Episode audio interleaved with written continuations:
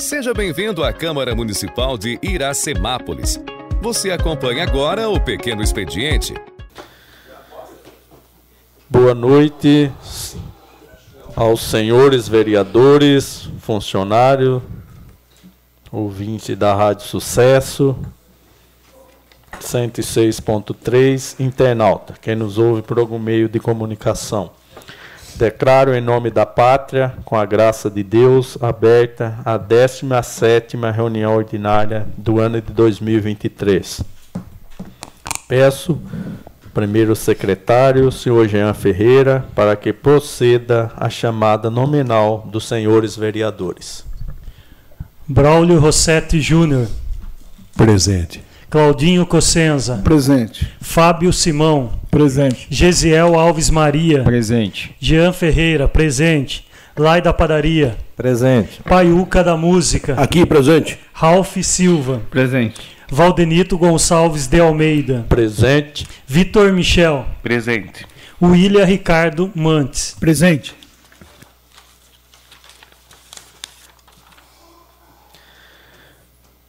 Peço aos senhores vereadores, funcionário, que fiquem em pé para que o vice-presidente, vereador William Ricardo Mantes, faça a leitura bíblica. Após um minuto de silêncio, peço a todos que continuem em pé para que aguardemos um minuto de silêncio em virtude ao falecimento das senhoras Maria de Lourdes Lima Simone Aparecida de Melo Zangerolônimo.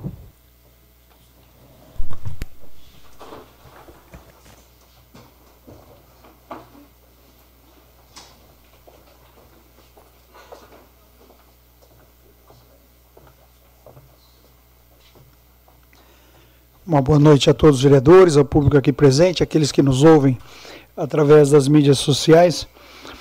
Eu gostaria de ler o livro de João, no capítulo 15, do versículo 9 em diante. Como o Pai me amou, assim eu os amei. Permaneçam no meu amor.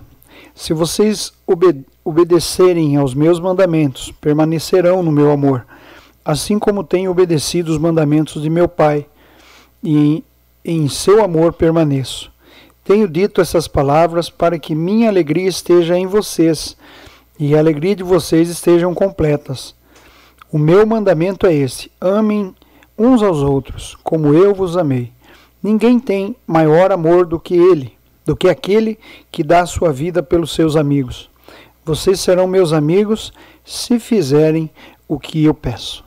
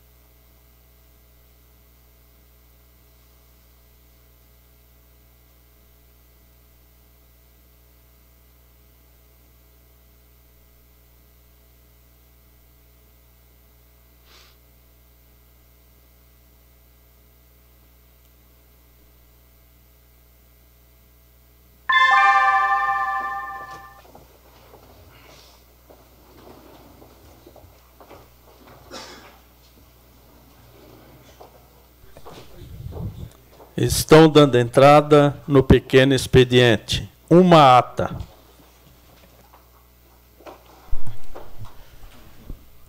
Ata da 16ª reunião ordinária da sessão legislativa do ano de 2023 da Câmara Municipal de Iracemápolis, realizada no dia 22 de maio de 2023.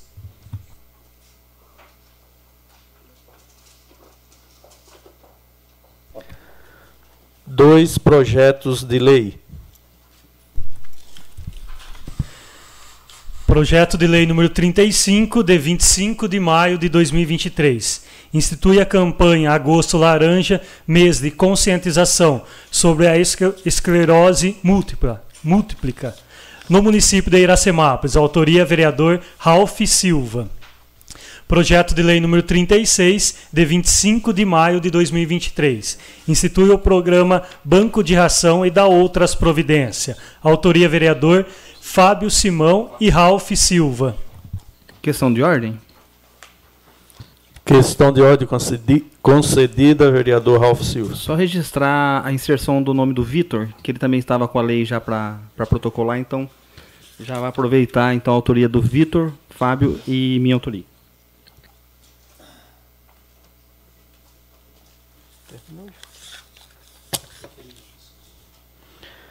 Sete requerimentos. Requerimento número 72. Autoria vereador William Ricardo Mantes. Assunto: Muralha Digital. Considerando a nome e função de fiscalizar os atos de gestão do Poder Executivo Municipal, requeiro, nos termos regimentais, a Excelentíssima Senhora Prefeita Municipal, por meio do seu departamento competente, as seguintes informações: Qual a previsão para o término dos trabalhos da Muralha Digital? quando entrará em funcionamento o presente requerimento, se faz necessário, tendo em vista sanar dúvida do, do vereador que subscreve quanto ao assunto em questão. Vereador William Ricardo Mantes. Requerimento número 73, de 24 de maio de 2023. Autoria vereador Ralph Silva. Assunto coleta seletiva de lixo considerando a nobre função de fiscalizar os atos de gestão do Poder Executivo Municipal, requeiro, nos termos regimentais, a Excelentíssima Senhora Prefeita Municipal, por meio do seu departamento competente, as seguintes informações. Quais ações estão sendo feitas pelo diretor do Meio Ambiente quanto à coleta seletiva de lixo? O presente requerimento se faz necessário, tendo em vista sanar dúvida do vereador que subscreve quanto ao assunto em questão. Vereador Ralph Silva. Requerimento número 71, de 24 de maio de 2023. Autoria vereador William Ricardo Mantes. Assunto: reservatórios de água. Considerando a nova função de fiscalizar os atos de gestão do Poder Executivo Municipal, requeiro nos termos regimentais a Excelentíssima Senhora Prefeita Municipal, por meio do seu departamento competente, as seguintes informações. São realizada limpeza ou sangria do lodo dos reservatórios de águas existentes nos bairros de nossa cidade? Caso positivo, em qual frequência está sendo realizado?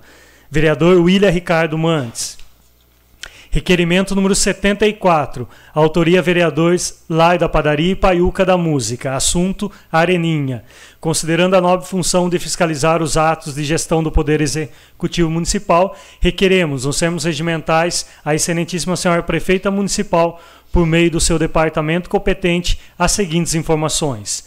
Qual a previsão para a instalação de iluminação na Areninha, localizada na Praça Valdeir dos Santos? Vereadores Lai da Padaria e Paiuca da Música. Requerimento número 75, autoria vereador Paiuca da Música. Assunto: recapeamento da rua Odair Zangirolamo. Considerando a nova função de fiscalizar os atos de gestão do Poder Executivo Municipal, requeiro, nos termos regimentais, a Excelentíssima Senhora Prefeita Municipal, por meio do seu departamento competente, as seguintes informações. Qual a previsão para o recapeamento de toda a extensão da rua Odair Zangerolamo? Vereador Paiuca da Música. Requerimento número 76, autoria vereador Claudinho Cossenza. Assunto: Meio Ambiente.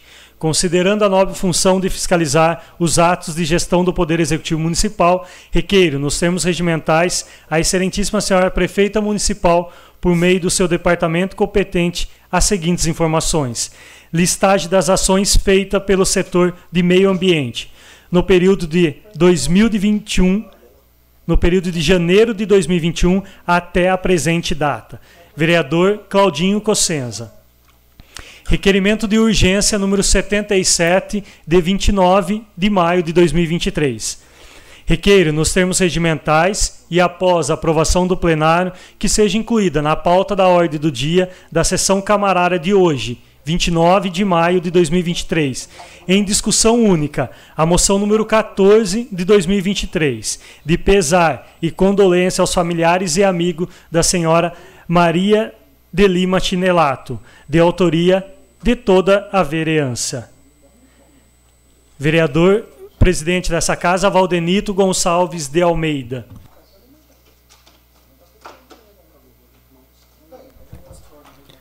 Uma moção.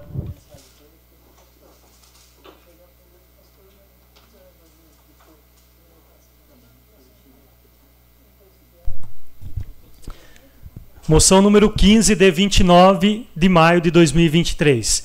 Moção de apelo ao excelentíssimo senhor presidente da Assembleia Legislativa do Estado de São Paulo, deputado André do Prada, para que Sua Excelência envie todos os esforços para, in, inicialmente, suspender a tramitação do projeto de lei número 752-2021 e da outras providências correlata. Autoria, vereador Ralph Silva.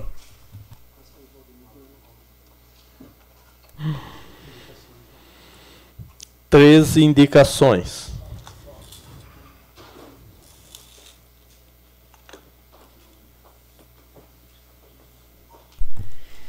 Indicação número 290, autoria vereador William Ricardo Mantes. Indico a chefe do Poder Executivo, junto ao órgão competente, que verifique os cães abandonados que estão mordendo o munícipe e matando gatos no Jardim Iracema.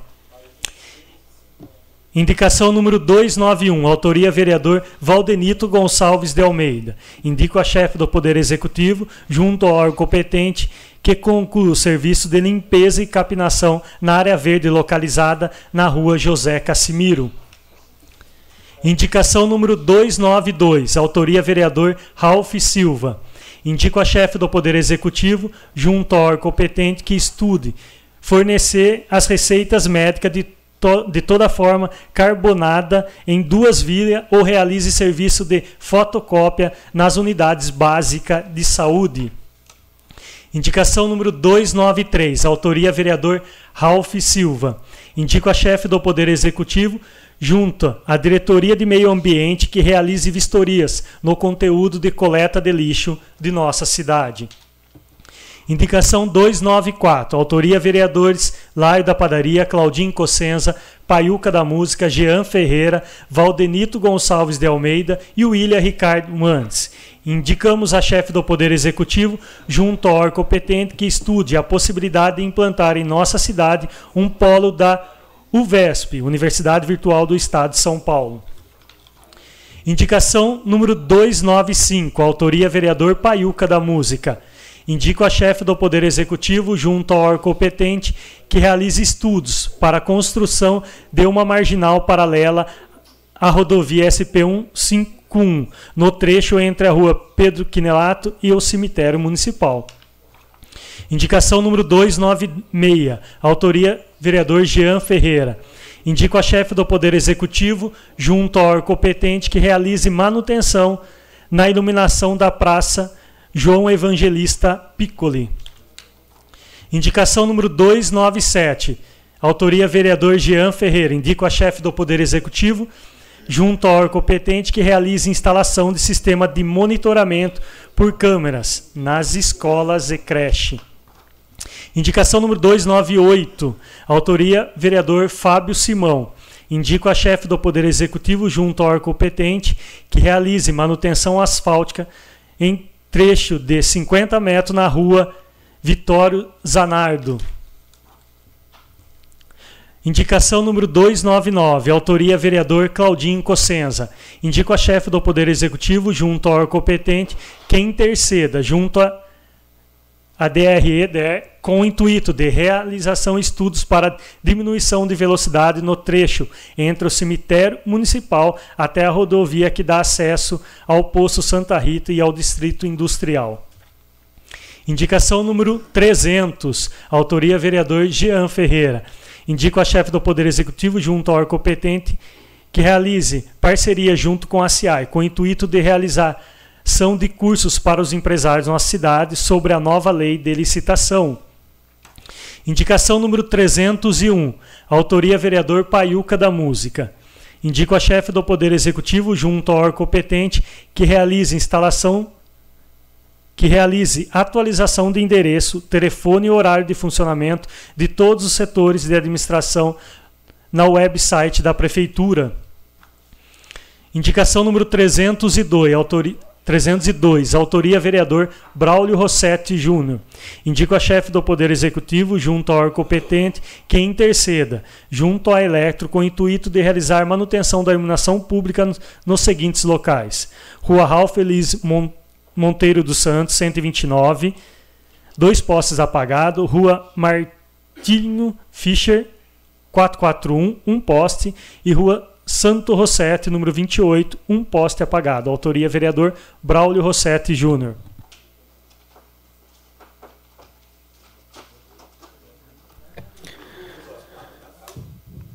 Coloco em discussão a ata de 15, 15 reunião ordinária realizada em 15 de maio de 2023. Coloca a ata em votação. Sentados aprovam, em pé rejeita. Aprovada por todos presentes.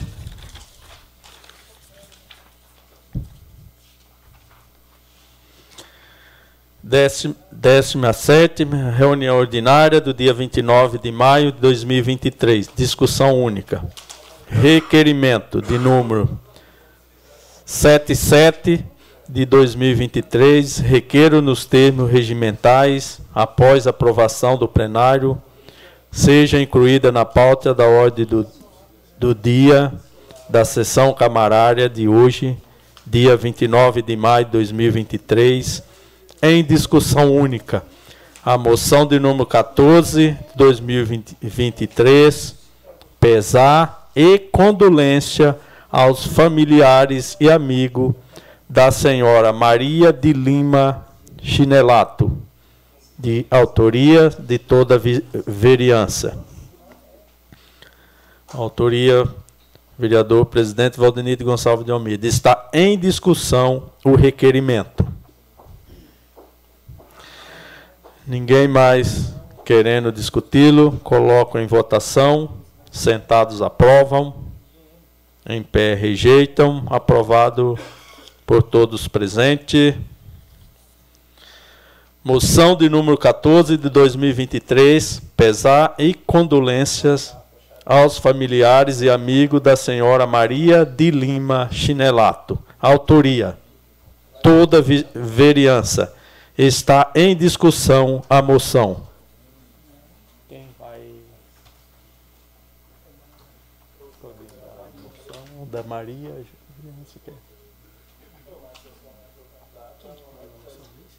foi toda a vereança. Da moção da Dona Maria.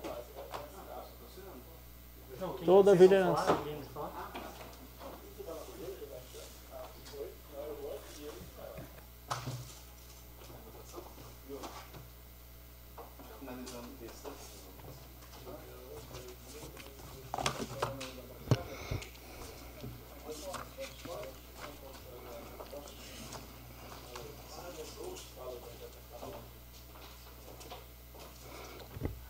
Dispensando as formalidades. É uma honra, né? Podermos fazer uma homenagem póstuma à Dona Maria, é, a nossa eterna primeira dama, né? A esposa do primeiro prefeito do nosso município, o qual tem sim uma história, né, cravada nessa terra é, e o qual nós carregaremos o resto das nossas vidas. Eu sempre comento que toda vez que eu conversava com ela, ela citava é, da minha mãe quando criança, sempre aqui brincando no fundo da casa dela, do seu Zé Quinelato, com a sua filha Lavínia, né? Então, é, de certa forma, a gente acaba tendo uma ligação muito forte com a família da Dona Maria Quinelato, não só por tudo que eles representam pela nossa cidade. Para você ter noção, foi o prefeito Zé Quinelato que construiu a ETA em 1958 e todo o sistema de abastecimento e, distribuição de água aqui do centro. É, deixou um legado, muitos prédios aí é, podemos considerar históricos, né? É, iniciados na sua gestão e alguns concluídos. E a Dona Maria, é, além de ser primeira dama, né? E como a gente gosta de falar, eterna primeira dama, ela e ter sido casada com o prefeito José Quinelato, da gestão de 54 a 1958 e depois 62 a 1966. É, e ele também foi o primeiro presidente dessa casa, o qual nós, com muito orgulho, é, foi o segundo presidente, né? Aqui está com o primeiro presidente da Câmara Municipal, qualquer coisa dá uma corrigida. Segundo. É, a Dona Maria viveu na mesma casa onde vivenciou toda a sua história e mantém preservado todos os traços da construção e da decoração interna daquela época. Da janela do seu quarto, Maria viu a cidade crescer. Sempre com um brilho nos olhos, não cansava de contar as inúmeras ações benéficas do seu marido, que o seu marido fez tanto para a cidade no geral, como para as pessoas individualmente. Eu posso dizer, com pouco tempo que nós temos, Braulio, é, a história de Iracemápolis sem a Dona Maria Quinelato e o Zé Quinelato, como sem Braulio Rossetti e tantos outros líderes né, que passaram ou aqui por essa casa ou fora né, da política, mas ali apoiando o movimento de emancipação político-administrativa, é, merece sim todo o nosso respeito. Vários deles ainda vivos, né? E a Dona Maria pode ter certeza que dessa área, né? Dessa área da casa dessa, do lado dessa câmara, ela viu essa cidade nascer, desenvolver, crescer e o que ela é hoje. Então, é, com pesar, mas eu digo que quando nós honramos em vida, quando uma pessoa parte, nós é, fazemos ações de graças né, a Deus por tudo que ele fez através da vida da Dona Maria e do seu Zé Quinelato. Obrigado. Falo em nome da bancada, Vitor do Braulio.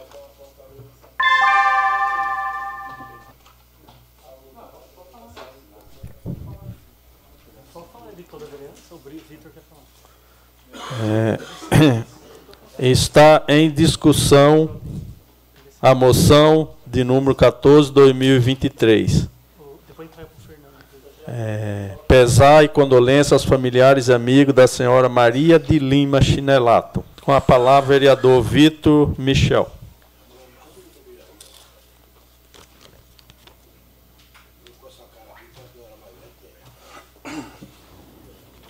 Boa noite a todos, dispensando as formalidades. Boa noite ao público aqui presente e às pessoas que nos acompanham pelas redes sociais. Falar da Dona Maria nos enche de orgulho de ter uma pessoa como ela na nossa cidade.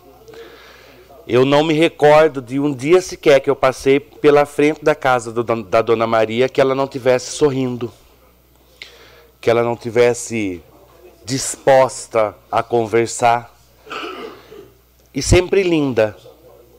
Sempre linda, sempre muito bem arrumada, sempre muito bem penteada, sempre linda.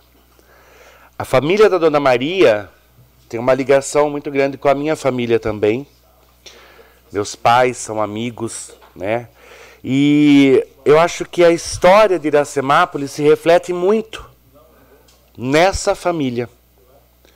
Não só por ser o primeiro prefeito de Iracemápolis, não só por ser o segundo presidente desta casa, mas pela moral dessa família, pela ética deles, pela simpatia, pelo carinho que a gente sempre era recebido por todos eles.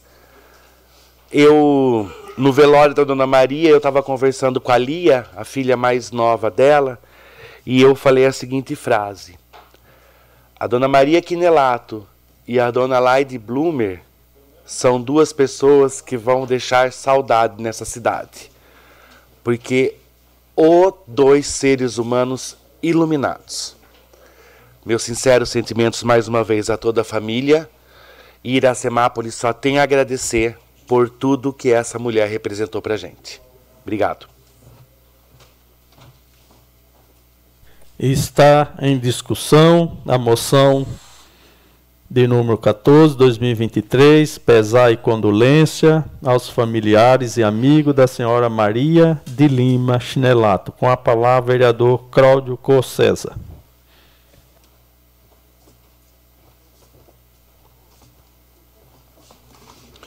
Senhor presidente, senhores vereadores, público presente, pessoal que nos acompanha pela Rádio Sucesso, queria mandar um abraço para Paulo Fernandes, pessoal que nos acompanha pelas mídias sociais. Falar da Dona Maria de Lima Quinelato, Dona Maria, né, como nós falávamos para ela, é falar um pouco com certeza, da história política de Iracemápolis. Né? Zé que participou da Liga da Emancipação Política, né? eu sempre conversava isso com a Dona Maria, né? Eh, quando o município começou a se discutir como subprefeito da cidade de Limeira, o seu Zé já participava de toda a integração política, trabalhou muito com outras pessoas, é claro, para a emancipação política de Iracemápolis. Seu Zé acabou sendo o nosso primeiro prefeito eleito em 54, tomou posse em 55 a 58, depois foi presidente da Câmara de 59 a 62. Naquela época podia uh, sair no, com afastamento, era diferente do que era hoje nas legislações atuais. Depois voltou a prefeito em 62 e 66. Dona Maria participou de vários eventos, né, depois com o seu Zé Quinelato, uh, chegou a falecer, né? Eu lembro muito do Zé Quinelato, da inauguração, eu, eu não, nunca conversei com o Zé Quinelato. Infelizmente não tive essa oportunidade. Mas muitas vezes eu, eu lembro da inauguração do Paço Municipal, quando o Lolo inaugurou o Paço Municipal, o Zé Quinelato teve, foi feita uma homenagem ao Zé Quinelato, né? Na, na inauguração, naquele momento, Curador, Lulo, o pessoal que estava inaugurando o Paço Municipal.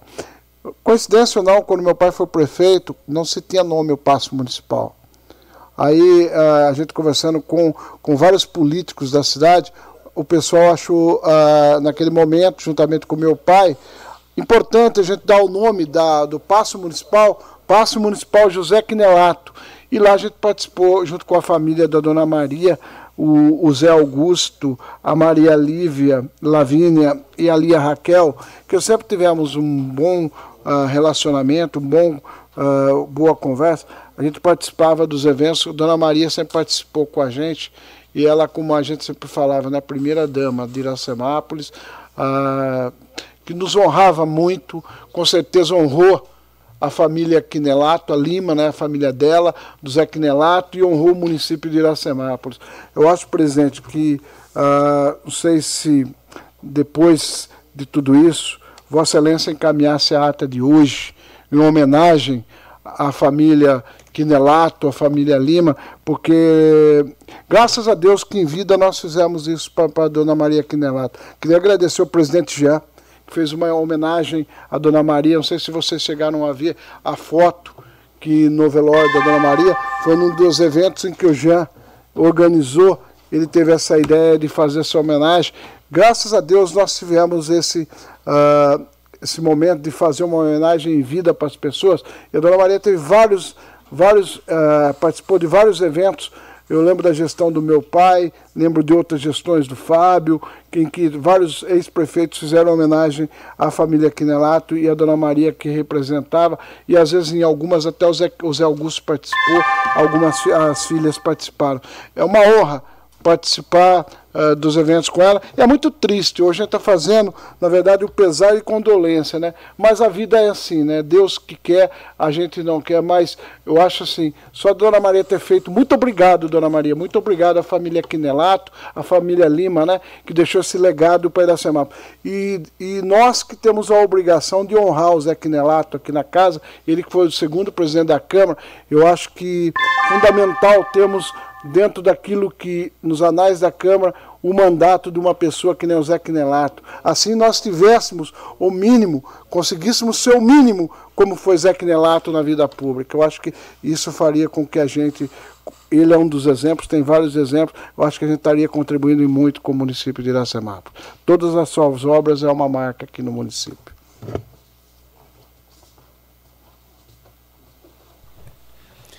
Está em discussão a moção de número 14, 2023, pesar e condolência aos familiares e amigos da senhora Maria de Lima Chinelato. Com a palavra, vereador Jean Ferreira. Boa noite, nobres vereadores, público aqui presente, funcionários, quem nos ouve através de alguma rede social e da Rádio Sucesso FM. É, eu venho aqui, na verdade, falar um pouco da Dona Maria. Todo mundo conhece, né? Bastante. Aquele, como o Ralf falou, sorriso aqui na, na área que a gente via sempre que chegava. Em 2021, quando estava como presente aqui da casa, tivemos uma ideia de fazer uma homenagem para ela. Íamos passar pelo plenário, porém é, fui me informar e teria que passar através de leis, enfim. Então, com a, com a iniciativa da Tainá, que eu agradeço, e da Karina Cassimiro, nós tivemos um evento aqui com a terceira idade, onde teve a presença da nossa primeira e eterna primeira-dama, e a gente conseguiu fazer uma homenagem a ela em vida. Foi muito bacana a troca, eu lembro como se fosse hoje, ela levantou ali, estava toda maquiada, de máscara, ainda que estava em momento da pandemia, e ela falou: Eu quero uma foto com você para guardar. E a honra, na verdade, é o contrário. Eu queria uma foto para guardar de uma mulher tão. que sempre se colocou à disposição da nossa cidade. Eu lembro muito, Claudinho, ela trabalhando ali na, nas barraquinhas, na, nas festas que tinha na praça, junto com a sua mãe. Lembro muito dela na, na barraquinha de pastel. Então, acho que são inúmeras homenagens que a gente poderia fazer. Ela deixa realmente um, um legado à nossa cidade, deixa sua marca aqui em Iracemápolis e pode ter certeza que a cidade sempre o amou e o a respeitou muito e nós, como iracemápolenses, temos orgulho dessa família e por ter construído é, esse legado e nos deixado aqui. Então, aqui a nossa mensagem de pesar a toda a família, o nosso abraço e principal agradecimento por tudo que fizeram pela nossa cidade. Eu falo aqui em nome da nossa bancada, também do Fábio Simão e do vereador Gesiel. Obrigado. Moção de. Está em discussão a moção de número 14, pesar e condolência aos familiares e amigos da senhora Maria de Lima Chinelato. Ninguém mais querendo discuti-lo, coloco em votação Sentados aprovam. Em pé rejeita. Aprovado por todos presentes. Projeto de lei de número 29 de 2023. Autoriza em caráter excepcional e temporário a concessão de auxílio, moradia social para os jovens maiores de 18 anos em processo de desligamento de serviço de acolhimento institucional para criança e adolescente instalados aqui no município de Iracemápolis, São Paulo, e que não tenha condições de se inseridos, de ser inserido na família extensa e da outras providências. Autoria: Executivo Municipal. Está em discussão projeto de lei de número 29 de 2023. Ralf.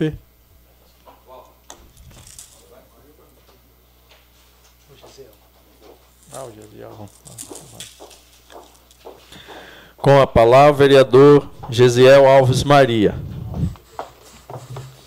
Cumprimentar a todos com uma boa noite, nobres pares, nobres vereadores, ao público presente, em especial meu filho na fé e o Rafa, que está nos contemplando com a presença aqui hoje, mais do que especial, a Ju Rocha, minha suplente, uma amiga, futura vereadora, se Deus quiser. Tamo junto, viu? É, esse é um, é um projeto que visa visa é, auxiliar, né? Para todos que sabem, nós temos a Casa Lar aqui na nossa cidade. Casa Lar que acolhe algumas crianças que foram retiradas às vezes dos pais ou por algum motivo não têm onde morar, nós temos a Casa Lar. Essa Casa Lar, hoje, ela já é, se encontra algumas crianças que estão quase completando 18 anos. É, pedir para os vereadores pouquinho de silêncio para a gente entender o projeto. É, essa Casa Lar, ela se encontra com algumas, alguns, algumas crianças que estão quase completando aí seus 18 anos. E esse projeto visa um aluguel solidário onde a prefeitura vai auxiliar essas crianças com 18 anos, é, visando já implementar, colocá-las no ramo é, para que se consiga um serviço, mas durante esse prazo, onde elas têm completa 18 anos e elas têm que sair da casa lar, porque elas não podem ficar na casa lar, eles terão um auxílio é, moradia social para os jovens maiores de 18 anos, que seria um aluguel durante seis meses para que essas crianças ou esses, esses adultos né, que estão se formando tenham um tempo para se adaptar e para conseguir um serviço, um trabalho para estarem se mantendo. Esse é um projeto é, que visa auxiliar essas crianças, incrementar, né, é, auxiliar. Ele vai pode ser feito durante seis meses e depois auxiliando por mais seis meses e aí não pode mais ser implementado. Então a, a criança vai ter um ano, no caso, 12 meses, para se é, estruturar. Então eu acredito que peça a colaboração de todos os vereadores, peça a colaboração para que a gente vote e aprove esse projeto do aluguel solidário para as crianças que vão estar completando 18 anos. Obrigado. Está em discussão o projeto de lei de número 29, 2023, autoriza em caráter excepcional e temporário a concessão de auxílios moradia para os jovens maiores de 18 anos. Questão de ordem, senhor presidente. É, questão de ordem concedida, vereador Fábio. Senhor presidente, eu gostaria de indicar ou pedir que seja é, a suspensão de cinco minutos para eu poder estar conversando com a bancária do governo, por gentileza. Coloco em suspens... pedido de suspensão do vereador Fábio por tempo de cinco minutos.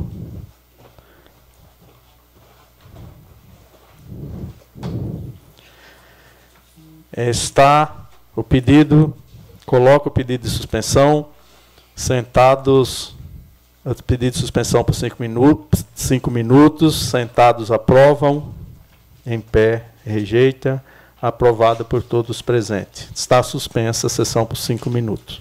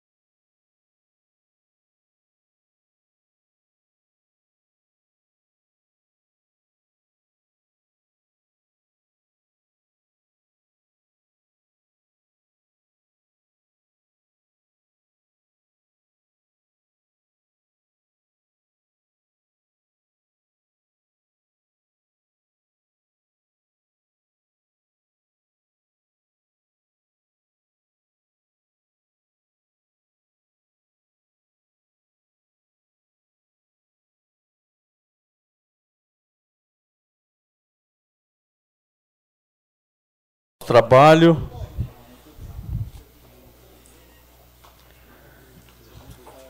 Peço ao primeiro secretário, vereador Jean Carlos Ferreira, que proceda a chamada nominal dos senhores vereadores.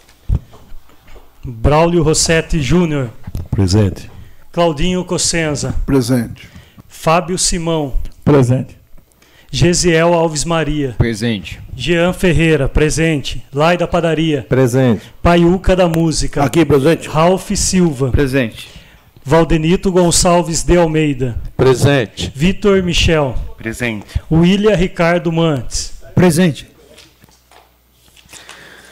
Voltando eh, aos trabalhos, é, chamada nominal de todos os vereadores feita, damos continuidade ao projeto de lei de número 29, 2023, que autoriza em caráter excepcional e temporário a concessão de auxílio moradia social para jovens maiores de 18 anos em processo de desligamento do serviço de acolhimento institucional para criança e adolescente.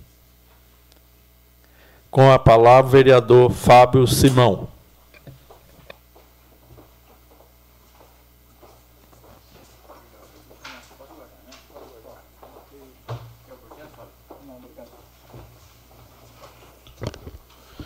Boa noite, senhor presidente. Boa noite a todos os vereadores. Boa noite ao público aqui presente. Em nome da Ju, gostaria de cumprimentar todos aqui presentes e o pessoal que nos escuta de casa. Senhor presidente, eu pedi a suspensão pelo motivo que eu tinha uma dúvida referente ao funcionamento é, da prática após o projeto. É, pelo que entendi do projeto, é quando a criança, o adolescente em si, no caso já sai maior de idade, né? Aí o município dispõe aí um aluguel para essa pessoa estar tá residindo. Só que eu me preocupei com uma questão. É muito difícil é, para uma criança, um adolescente sair de um abrigo, você alugar, simplesmente alugar uma casa vazia para ela morar. Eu entendo que a gente está fazendo aqui a obrigação do município, a gente tem que autorizar essa questão tem orientação, tem TAC, tem é, orientação jurídica também, mas eu acho que a gente, como políticos, como agente público, a gente pode melhor, melhorar isso aí, fornecer isso, que é a lei, porém melhorar. Eu acredito que isso aí é muito mais econômico para o município é, disponibilizar um abrigo, um abrigo é, com geladeira, com cama, com mesa, toda a estrutura que essa criança precisa. Hoje, para se, se mobiliar uma casa, não sai menos que 5 mil reais para ter o mínimo, o mínimo do mínimo para sobreviver. Então, eu, eu hoje vou votar a favor do projeto, que a gente precisa autorizar isso aí, mas eu acredito que dá para a gente, pós esse projeto, sentar todos os vereadores e discutir essa questão. Um exemplo, se sai cinco se sai cinco crianças do abrigo para o município acolher dessa forma, seria quase, eu acredito que quase 5 mil reais, um aluguel para cada. Um abrigo seria um abrigo só, que já é mobiliado, que já tem cama, que já tem mesa, que já tem tudo que essa pessoa precisa para sobreviver. Então, senhor presidente, é, o meu pedido de suspensão foi esse, a minha dúvida foi essa, não tenho dúvida nenhuma a votar quanto ao projeto, mas eu acredito que nós como agente público, pensando no ser humano, a gente deveria melhorar essa, essa questão desse projeto no, no pós-aprovação. Muito obrigado. Está em discussão projeto de lei de número 29, 2023, que autoriza em caráter excepcional e temporário a concessão de auxílio moradia social para jovens maiores de 18 anos. Com a palavra, o vereador Cláudio Cossesa. Senhor presidente, senhores vereadores, pessoal que nos acompanha pela internet, pela Rádio Sucesso e as pessoas aqui, novamente boa noite. Senhor presidente, eu, eu analisei na comissão esse projeto quando a gente estava discutindo lá na, na, nas comissões, até porque é, esse auxílio é, é até 900 reais, né? E tem algumas regras para isso. Preocupa muito também pelo seguinte: uma, uma, um adolescente, que é o caso, inclusive, de, desse projeto. Na, não sei se você se atentar na justificativa, na verdade, nós já estamos uh, sendo obrigados a cumprir tecnicamente uma medida judicial, que existe um processo, e esse processo nós não conseguimos ter acesso, até porque está sob sigilo que é um, porque quando se envolve menor, essa questão a gente não consegue saber o que está no projeto, mas pela mensagem que o executivo mandou, a adolescente já completou a maioridade em 7 de janeiro último. E a gente discutia justamente aquilo que o ex-vereador que me sucedeu, o Fábio, falou. O que, que acontece? Imagine alguém saindo de uma casa, uh, no caso, na casa lar, para constituir uma outra casa. Emprego, renda, estrutura familiar, aquela coisa toda, e a gente não, não tem, uh, tem diversas dificuldades nisso. Mas para isso, uh, a gente tem que aí torcer para que o trabalho social do município, uh, que o, o, Fabiano e toda a equipe técnica da prefeitura, né, juntamente com a equipe LAR, faça essa transição, que é importante também para o jovem, porque imagine uma criança que está desde uma certa idade na casa lar, e é bom que o pessoal saiba que está nos acompanhando, eu fiquei até assustado outro dia, quando a gente está discutindo recursos para casalar, nós, uh, na verdade, a gente estava já com o número máximo de crianças na casa lar. Ou seja, se chegasse mais crianças, nós teríamos necessidade de abrir mais uma casa para atender as crianças aqui do município. Então, ah, na idade de menor ainda. Então, é uma, uma situação assim, importante, social, que o município vem de lá de trás discutindo o TAC, que foi a Casa Lar, e agora a gente já começa a né, ver a necessidade do, da maioridade dessa criança. É uma discussão social que a gente ouvia falar muito na região e não ouvia falar em Iracemápolis, mas chegou a Iracemápolis. Eu uh, me atentava muito isso na discussão da comissão e me preocupei muito. Vejo a necessidade de votarmos, até porque aquilo que fala na mensagem, ela tem já um processo e temos que cumprir esse processo antes que venha um despacho de um juiz obrigando o município a fazer. Eu acho que isso o executivo faz, dá espaço. Nós temos que nos apoiar, apoiar o executivo, toda a parte social e que for necessário para atender o nosso, os nossos munícipes, né? Porque essas crianças são de Iracemápolis. Está em discussão o projeto de lei de número 29, 2023, autoriza em caráter excepcional e temporário a concessão de auxílio moradia social para jovens maiores de 18 anos. Com a palavra, vereador Paioca da Música.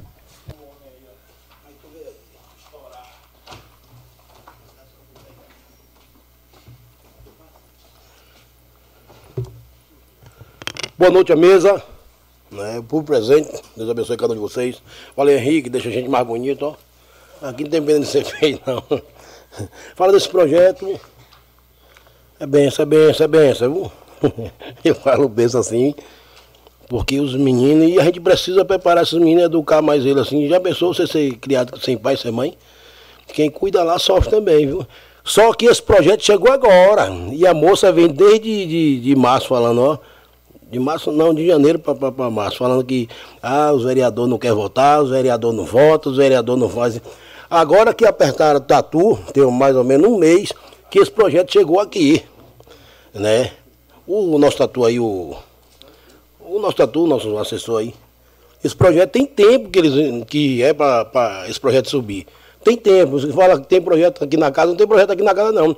É só que aí fora o povo fica. Não, o projeto já subiu, já está lá para vocês votarem. nem eu sabia desse projeto. Agora vem aqui dar uns parabéns, parabéns. O, o Deus tocou no coração do vereador Fábio ali, de, de né? sei lá, quando a gente não quer para deseja para os outros. Uma pessoa de 18 anos, como é que ele vai mobiliar essa casa? É, vamos pensar um fogãozinho, alguma coisa, geladeirinha, alguma coisa assim que. Só Deus na causa. Mas parabéns, tenho certeza que vai ser 100% a votação aí. E agora que me- a gente chora por dentro e, a- e a- e as palavras até somem e entala. Mas parabéns, nosso executivo, veio lá de baixo. Do jeito que Gesiel falou, eu sei que o projeto era dele, né? Não, né? Do executivo. parabéns. Aí o Fábio, Deus tocou no coração de Fábio ali. E agora que eu, que eu, que eu vim imaginar, vamos mudar né, um, um móvel para ser abençoado. E aí já coloca ele na, na, na- escola adequada para capacitar esse abençoado, essa abençoada, sei lá o quê. E Deus preparar, abrir a porta. Porque eu com 18 anos eu não lembro como é que eu era, não. Sempre fui menino de rua, mas é, é porque eu queria, porque eu queria estar no meio do, do- do- da, da, da galera, da banda, do, do candial, da minha galera. Sempre fui morador de rua, mas porque eu quis, porque eu queria, né? Mas nunca alguém deu a mão assim pra mim, não. Eu queria buscar, né? E obrigado, meu Deus, hoje.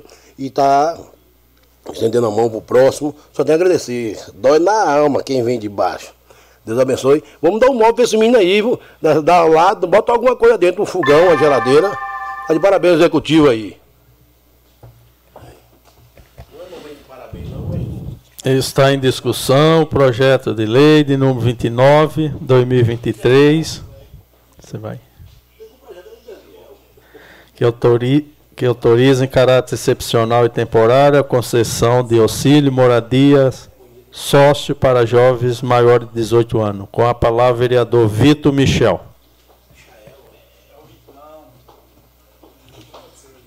Boa noite mais uma vez a todos, a quem nos escuta pela, pelas redes sociais e pela rádio. Seguinte, minha opinião. Acho o projeto extremamente válido. É, a Casa Lar faz um trabalho maravilhoso no nosso município. Eu já ofereci voluntariado nessa casa há um tempo atrás, e mas isso não veio ao caso. E eu estava conversando ali atrás com o vereador Gesiel e eu gostaria de dar uma, uma opinião. Eu concordo, em tese, com o lance de, às vezes, a gente conseguir uma mobília para essa casa. Só que também a gente tem que entender, esse é, o meu, é a minha maneira de pensar, que nós precisamos ver que nós estamos tentando educar um ser humano. E há uma grande diferença entre a gente ser solidário e fazer uma boa ação, né? E a pessoa de repente se aproveitar disso. Então nós precisamos ver o seguinte: a instituição é séria, o trabalho que eles fazem é sério, só que a partir do momento que essa pessoa sai de casa, não seria melhor a gente ensinar a pescar do que dar o peixe? Eu acho que a pessoa sair dessa casa seria interessante que ela já saísse com emprego para que ela se sustente, para que ela consiga comprar suas coisas. Porque é muito fácil hoje né, a gente é, pensar em ajudar. Eu estava falando isso, nós como cristãos, a gente se preocupa muito no lance de querer ajudar e acaba esquecendo que não é só dar o peixe, gente, a gente tem que ensinar a pescar. Então, nesse caso, Paiuca, eu acho que o projeto está excelente nós estamos dando a base. E eu acho que, como você disse, você foi uma criança que ficou na rua. Eu tive uma infância muito pobre. De literalmente não ter quase que comer. Só que minha família nunca deixou a gente perceber isso. Depois de grande que a gente entende que o arroz com ovo misturado não é porque a gente gostava, é porque era o que tinha. E meu pai e minha mãe sempre me ensinou desde cedo a trabalhar para conseguir aquilo que eu quero.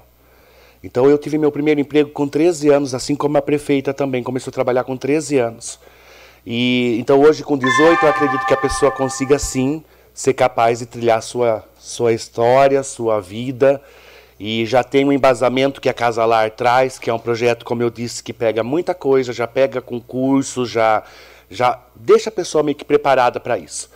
Então eu sou a favor, mais uma vez eu digo, que a gente tem que dar o peixe não dar o peixe, aliás, e sim ensinar a pescar. Muito obrigado.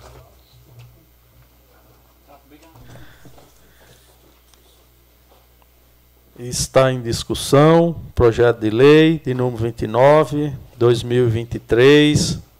que autoriza em caráter excepcional e temporário a concessão de auxílio moradia social para os jovens maiores de 18 anos. Não, ainda não. Eu não ia falar. Com a palavra o vereador Ralph Silva. Pensando nas formalidades, é, eu entendo a preocupação, viu, Fábio?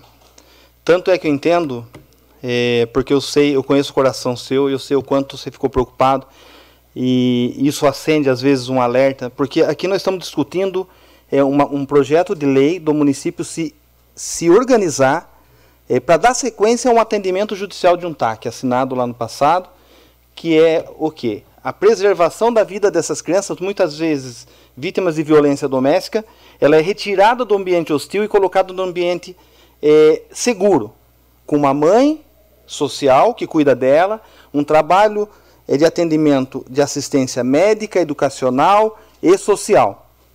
Então, esse é o que trata o TAC da preservação das crianças. E o segundo momento é o que? Essa criança ela cresce, vai chegar à maioridade ela tem que se desligar desse lar, desse abrigo. E aí que começa a luta, como nós começamos, né? quando começamos a trabalhar, ganhar o próprio dinheiro, estudar, se qualificar, e com eles não são diferentes. E nesse trajeto eles têm a oportunidade de se qualificar, preparar para a vida. Agora eu acho então que nós podemos aqui rapidamente, eu pesquisei e já vi em alguns municípios e quero apresentar um projeto de lei de incentivo fiscal, possivelmente, nem que seja através do executivo, para que a empresa que der preferência para egressos de orfanatos e de abrigos temporários como esse, por força de lei, que eles tenham um incentivo fiscal e que nós possamos, quando ele sai e se desliga desse lar, ele ter uma garantia de um emprego e a garantia de adquirir um ofício. Então, é, vou finalizar agora esses dois dias um estudo aprofundado dessas possibilidades. É, se for possível, doutor, é, partir do legislativo, é, pode ser feito pela autoria de todos.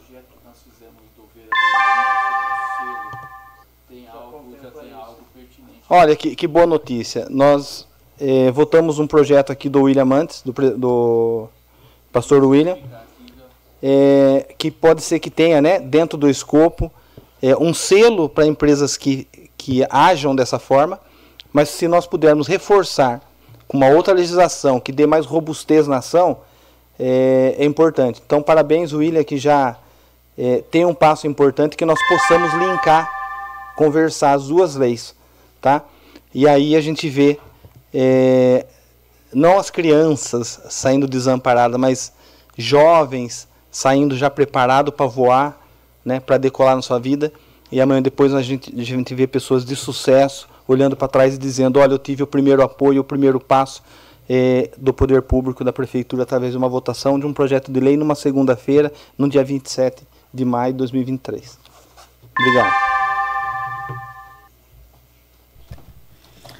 Está em discussão o projeto de lei de número 29, 2023, que autoriza em caráter excepcional e temporário a concessão de auxílio moradia social para jovens maiores de 18 anos. Ninguém mais querendo discuti-lo, coloca em votação, sentados aprovam, em pé rejeita, aprovado por todos presentes.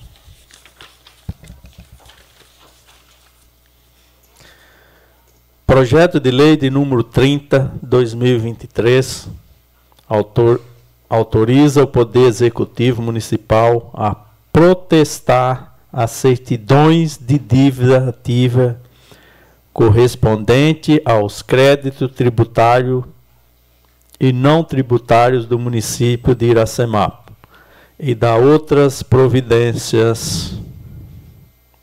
Autoria Executivo Municipal. Está em discussão o projeto de lei de número 30 de 2023. Com a palavra, vereador Cláudio Cossesa.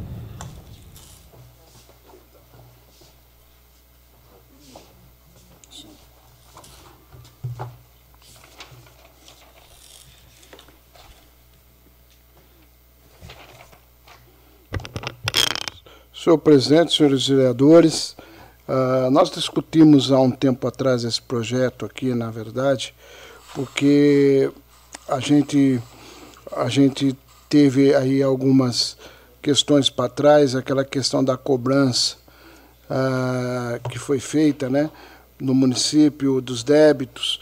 Aí agora essa lei vem regulamentar algumas coisas. Uma delas é que a gente baixa para 100 o FESP, que dá em torno de 3 mil reais. Está na justificativa, é 3 mil e alguma coisa. Ah, só um segundinho. Essa justificativa. Tá, tá, tá. O FESP está 30 e pouco, né? Tá. Mas aí depois eu já vejo o valor aqui e falo sem o FESP, baixou bastante, que autoriza dispensar o ajuizamento de ações ou execuções fiscais e débitos, ou não tributário cujo valor é inferior a 100 unidades fiscais do FESP, desde que a cobrança seja efetuada por outros meios. Quais são os meios? O primeiro meio é amigável, o segundo meio é, seria fazer o protesto. Aí, essa lei regulamenta uma outra coisa que a gente não tinha, o, a, o protesto. Vamos imaginar que alguém que deve, deve em torno de R$ 2.500 hoje. Ela recebe um protesto, ela teria que pagar eh, eh, o débito mais as taxas em uma única parcela. E houve bastante reivindicações para que houvesse um parcelamento dos, dos títulos protestados. Aí o projeto traz uma regulamentação que vai poder ser parcelado em seis vezes, desde que seja o mínimo de 50 reais para pessoa física e de 100 reais para pessoa jurídica. Como são os outros parcelamentos? Posso prosseguir mais um pouco, presidente, só para uma discussão importante do projeto? E aí, uh, então o protesto que não era dividido vai ser dividido. Só que aí ela tem também uma situação assim, que vamos imaginar que você vai lá e faz em seis vezes. Você deve X, vai lá e faz em seis vezes. O protesto. Aí o que acontece? Você não pode atrasar três ou 45 dias de parcela inadimplente, ou seja, você não pode atrasar, porque depois automaticamente vai lançar e você vai pagar de novo as taxas, porque quando vai para cartório, quando é protesto, vai para cartório. Então a gente tem, deu essa, esse projeto vem para dar a chance de parcelamento para protesto. Protesto, porque daqui a pouco a gente vai discutir outro parcelamento, que é outro assunto, para protesto em até seis, que autoriza ajuizar ação de execução até a sem o VESP. E essa é a, o que basicamente fala esse projeto de lei, que foi uma reivindicação Uh, muito forte de alguns vereadores nessa questão. O executivo acatou e trouxe, depois de discutir internamente, uh, a questão, principalmente, eu recebi várias vezes reclamação de pessoas que tinham dificuldade em pagar protesto. Acredito que outros vereadores devem ter recebido isso também. Nós levamos, como na comissão, quando eu era presidente da Comissão de Finanças e Orçamento, alguns relatos para o Executivo para tentar melhorar e esse projeto vem para atender parte dessas dificuldades. Era isso. Peço aos senhores vereadores, uh, principalmente da nossa bancada, que se atentem a esse projeto, que eu acho que é importante para os munícipes, principalmente as pessoas mais pobres, que têm dificuldade de pagar, principalmente protesto.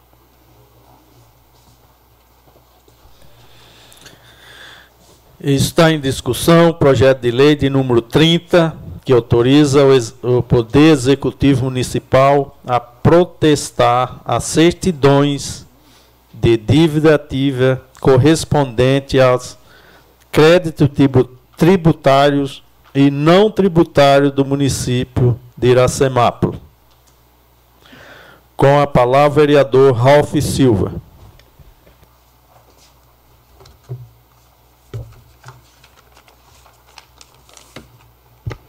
Dispensando as formalidades. Está é, tá aí mais uma prova é, da importância de um legislativo que lê pauta, que lê matéria, que lê projeto quando chega nessa casa, né? comissões que se reúnem e que fazem a, papel a lição de casa. Né? O, lembra aí, numa das reuniões, o vereador Cláudio bateu na tecla é, de que a lei tratava somente, especificamente, da pessoa física e não da jurídica, e aí existe todo um procedimento técnico lá é, de ofício na tributação, que os funcionários já estão habituados a realizar o processo de parcelamento de dívida, de levantamento da, dos débitos do munícipe, e na hora de se efetivar o parcelamento, existiriam duas regras distintas, é, sendo que existe uma prática comum na tributação lá do funcionário e poderia gerar algumas confusões desnecessárias. Então, parabéns, vereador Cláudio, né, de estar tá apresentando isso para a gente é, nas reuniões de comissão e também é, destacar né, a Nelita, a prefeita Nelita, o quanto ela é, ela é adepta a ouvir né, e a avaliar as sugestões dessa casa e rapidamente é, fez essa adequação no projeto de lei. Permite uma parte, Pois não, vereador. Só para informar o pessoal que está nos acompanhando, os vereadores, sem o, o FESP, corresponde a 3.426. Ou seja, o que a gente está fazendo, se aprovado hoje, nós vamos autorizar o executivo que tem essa deliberação, mas nós estamos autorizando ele ajuizar, ela ajuizar ação e execução nesse primeiro momento até 3.426. Acima desse valor, né? Acima desse valor. Por quê? É, nós vimos aí é, uma onda de execução fiscal, inclusive de execução fiscal de R$ 2,80. Só o documento, o, a postagem do Tribunal de Justiça para a casa do munícipe fica em 17 reais. Então, assim, é meio é, desproporcional. E o que, que nós estamos fazendo aqui? É, junto com o executivo, é, corrigindo né, algo que, que acabou saindo lá do controle sem a ciência, sem anuência, sem autorização da prefeita. É, não aqui querer apresentar culpados ou justificar qualquer coisa, mas a importância do diálogo do Poder Executivo com executivo, eh, com, com o Legislativo e de corrigir isso que a gente entende que é um erro. A dívida, né, o compromisso com o poder público, ou seja, qualquer compromisso, nós temos que cumprir. E aí, se não tem condição, tem a opção de parcelamento. E daqui a pouco nós vamos votar um outro projeto de lei que facilita e ajuda ainda mais aquelas pessoas que, num período da vida, por um problema né, que se enfrenta financeiro, um problema na casa, um problema nas finanças, é, tem condição sim de manter a vida regularizada, é, no que diz respeito com a municipalidade. Agora, é, obviamente que vai se ampliar a forma de cobrança amigável. Né? Aquela pessoa que tem a disposição de deixar tudo certo, seus débitos, ela vai ter essa, essa opção, a prefeitura vai conversar, vai parcelar, vai fazer de tudo para que a pessoa não seja negativada, não seja protestada, mas vai chegar um momento que aí a prefeitura vai ser obrigada, por força de lei, por questões de Tribunal de Contas e Justiça, a executar. E aí, se for dois reais a pessoa não pagou, vai ser executada, independente do que acontecer. Mas o que nós estamos fazendo aqui é auxiliar a prefeita a corrigir algo que aconteceu, que gerou sim um desconforto é, para todos nós, né? para todos os cidadãos, para os vereadores que são aqui o elo mais próximo dele com o Poder Executivo e principalmente para o Poder Executivo. Então eu acredito que isso aqui vai ser um avanço fiscal também é, e que tem a contribuição muito forte e muito significativa dessa casa é, de todos os vereadores. Obrigado.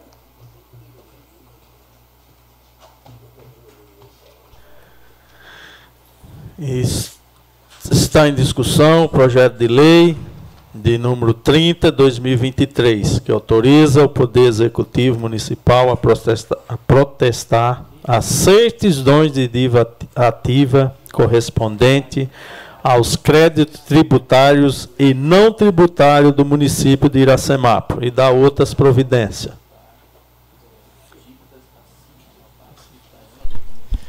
Com a palavra o presidente dessa casa, Valdenito Gonçalves de Almeida.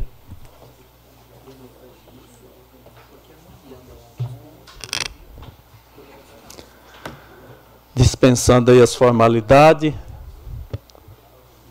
Meu boa noite a todos ouvintes da Rádio Sucesso, internauta, público aqui presente. Eu lembro da Ju, né? do André do nosso jovem ali. É, e quem nos ouve por algum meio de comunicação. Esse, é, é essa cobrança esse acontecimento que aconteceu aí, né, nesse período na gestão, eu, eu acho que ela assim causou um transtorno para muitas pessoas, né? É... Hoje o que está fazendo aqui é corrigir, está se corrigindo, o executivo está corrigindo, para que não volte a acontecer esse tipo de, de cobrança judicial, e sim a cobrança amigável, né, que é o certo. Porque eu, posso, eu, eu, eu, eu tenho autoridade para estar explicando isso aqui para vocês e para quem nos ouve, porque eu recebi duas cartinhas dessas que vocês receberam.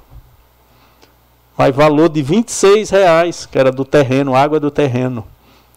Que foi jogada a leitura lá, a chuva, o vento levou embora e eu não achei, não sabia. Quando eu recebi, recebi a cartinha. E aí você paga cento, é, 171 uh, que é a custa do, do, do processo. Então paguei 300, 340 das duas cobranças judiciais. Enquanto a, lei, a água, o valor da água das duas daria 50 e pouco, 51, 52 reais. Então é isso que não é que não é justo, né? Então essa, as cobranças saiu, chegaram, as pessoas receberam e aí, que nem o vereador que me antecedeu aqui, o Ralf falou até que teve cobrança de dois reais, cinco reais.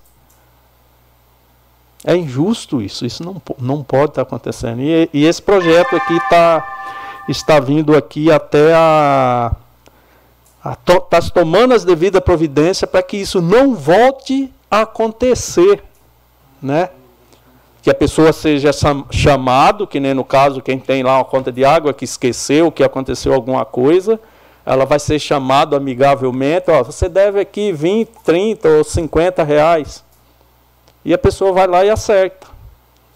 Para que não venha judicial, dando prazo de, de, de, de três dias úteis, de cinco dias úteis, que é o que levou muitas pessoas ao desespero. Permitiu a parte, vereador Valdir. Pois não, vereador. Só para informar a Vossa Excelência, pessoa que está aqui na Câmara, pessoal que está nos acompanhando, nós já estamos, o Departamento de Tributação já começou, semana passada, a mandar as cartas, as cartas a amigável da conta de água. Começou pela água, viu, vereador? Então, muitas vezes, é importante as pessoas que estão recebendo a sua residência uma notificação, às vezes tem um mês que a pessoa ficou para trás de uma dívida ativa. Isso que o senhor explicou é importante a pessoa saber, que é importante ela ir, às vezes tem uma conta de 15 reais, de uma conta de 2021 e depois a prefeitura faz essa cobrança amigável. Depois, segundo passo, a gente não sabe quantas amigáveis vai fazer, mas segundo passo é fazer o protesto. Aí ela já vai ter que pagar um valor de cartório, esses 15 vão ficando muito maior, entendeu, vereador? E depois até o final, depois de cinco anos, a administração, nós estamos autorizando ela hoje, se votar, presidente, a, a não executar, porém, antes de prescrever cinco anos, a administração poderá poderá, isso compete à prefeita, nesse caso, ou ao, ao próximo prefeito ou prefeita futuro, a execução antes de prescrever. Aí poderá executar e a pessoa poderá, às vezes, receber uma conta de 15 reais depois de um bom tempo, corrigido, e ter a taxa de 170 e poucos reais corrigida também. Então é importante as pessoas, quando a gente notificar ir na tributação, se tiver dúvida, ver o que é esse débito, vereador. Só para esclarecer o pessoal. É muito, muito pertinente a sua explicação, Claudinho, é, e é isso. E aqui é, as mudanças do, no qual do que vinha sendo feita, né, que é, lá era até 500 o FESP, era um valor muito alto, dava 8 mil e pouco, e agora se baixou aqui para 100 o FESP. Aí a, a Claudinha acabou de fazer a conta no valor da UFESP do dia, 3.426. A partir daí aí a prefeitura está aí autorizada aí a fazer a, a, essa, essa cobrança nesse primeiro momento. Agora, depois, não o cidadão que recebeu a cartinha e não foi lá negociar, aí sim vai vir a cobrança jurídica aí com aquele prazo novamente, de, dando, dizendo quantos dias você tem para comparecer aí para para que seu imóvel não vá ir para leilão para outros fins. E além disso, hoje conversando aí até com o nosso jurídico, doutor Rafael, né, doutor? Até o doutor nos orientou, a orientação do doutor Rafael, que é possível aí até do, do executivo fazer um, um decreto esclarecendo mais algum ponto aí na, na questão da cobrança, como que o executivo vai proceder. Então que o executivo aí faça aí um, um decreto determinando alguma data, a partir de quando, até quando. Então a prefeitura aí, a prefeita tem um corpo jurídico que, que vai orientar aí para que possa cada vez poder clarear mais no sentido aqui. Então peço a todos que votem, que esse é um projeto que vai aí dar uma, um norte novo aí na questão das cobranças jurídicas perante a nossa população.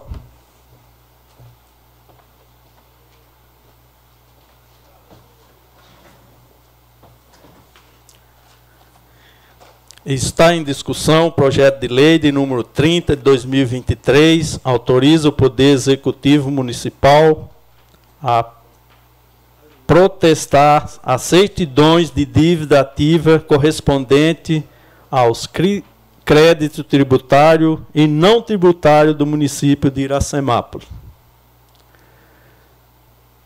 Ninguém mais querendo discuti-lo, coloca em votação Sentados aprovam, em pé rejeitam, aprovado por unanimidade de todos os vereadores. Projeto de lei de número 31 de 2023 dispõe sobre o pagamento de débitos tributários e não tributários em atraso. Revoga integralmente a lei municipal de número 1643, de 5 de março de 2007, e da outras providências. Autorias Executivo Municipal. Está em discussão o projeto de lei de número 31 de 2023. Com a palavra o vereador Cláudio Cossesa.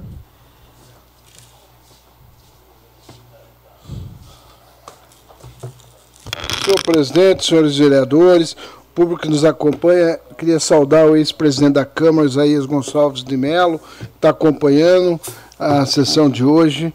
E a gente estava até discutindo, né, porque o pessoal, para não confundir, a Câmara, realmente nós apresentamos em conjunto um requerimento pedindo refis, vocês lembram disso, mas tecnicamente houve alguns problemas técnicos justificados que não ah, o executivo não mandou o projeto de refis. O que nós vamos votar daqui a pouco aqui esse projeto 31 trata é de um parcelamento que hoje é de 36 meses, vai ser modificado para 60 meses, igual é na Receita Federal hoje. Quem tem um débito na Receita, tanto pessoa física como jurídica, pode ir lá e parcelar em até 60 meses é o que o município vai fazer, sendo que os parcelamentos para pessoa física de 50 reais. Então, se uma pessoa dever 200 reais, ela vai parcelar em 60? Não. Ela vai parcelar em 4. Se ela dever 300, em 6. A pessoa jurídica, no mínimo de 100. Então, se uma pessoa jurídica deve 3 mil reais, ela vai parcelar em 30 vezes de 100 reais. Se ela dever 6 mil, aí vai dar 60 parcela de 100. Só que como que é feito? Ah, na, na Receita Federal, você sai numa parcela, eles cobram juros e multa, tal, tal, divide e dá lá, e a partir daí você corrige pela taxa Selic, que hoje é 13,75 ao ano. A prefeitura, nossa lei, ela prevê, presidente, a correção de meio por cento ao mês. Hoje, meio por cento ao mês dá 6% ao ano. Então, quem tem um débito vai ser cobrado tudo. Não tem não vai tirar juros, não vai tirar multa, não vai tirar nada, correção. Então, chegou, somou, deve tanto corrigido na data de hoje, vai ser acrescida de meio por cento ao mês ao número de parcelas que vai dar lá no final, parcelas fixas. Essa é uma grande vantagem que a pessoa vai saber quanto que ela vai pagar por mês. Se der 54 reais por mês, ela vai pagar 54 reais por mês. Se der 120 reais, 120 nos 60 meses. Não tem mais correção. A correção é inicial, no caso da prefeitura, tá? Então, só para deixar muito claro, isso nós tínhamos discutido lá atrás, havia uma reivindicação de todos os vereadores dessa casa. Acho que nós fizemos dois requerimentos pedindo refis. Porém, depois de algumas justificativas técnicas, o porquê não pôde vir refis, ou porquê não pôde vir ah, por causa de uma questão ah, que teve ah, técnica que pelo menos foi demonstrado para nós, que ano passado teve superávit no município, o refis teve um, uma arrecadação em que o município teve ah, um superávit muito alto. O que, que acontece? Quando você tem, você não tem como justificar a perda de receita. E quando você faz refis, você tem uma perda da receita.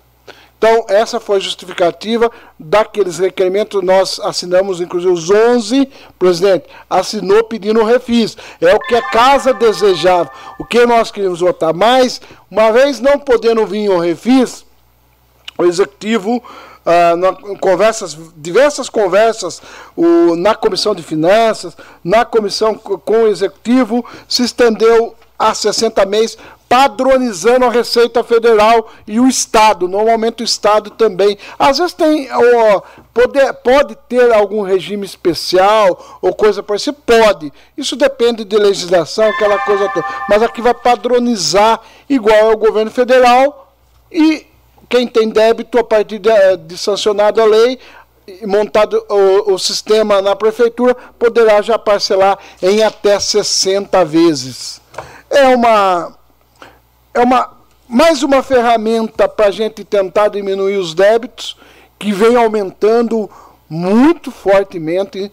Uh, quem vê os relatórios, isso estou falando como membro da Comissão de Finanças, nas contas dos executivos, um esforço, por mais esforço, ó, nós fizemos refis, lá atrás fizeram refis, fizemos parcelamento, ampliamos parcelamento em 36 meses, fizemos grandes esforços, mas aumenta a dívida ativa do município e o tribunal tem cobrado. Foi lá atrás criado, inclusive para protestar, tal, ó, nós estamos cobrando amigavelmente, vamos fazer protesto, Estamos fazendo a questão é, de cobrança judicial. Com tudo isso, nós não conseguimos derrubar a dívida ativa. E isso, nas contas do executivo, o tribunal cobra o efetivo, a efetiva cobrança da dívida ativa. Então é importante as pessoas que estão nos ouvindo que nesse momento nós estamos hoje votando, presente duas ferramentas. Resolvemos ah, nessa questão de dívidas maiores, parcelamentos em até 60 para qualquer questão,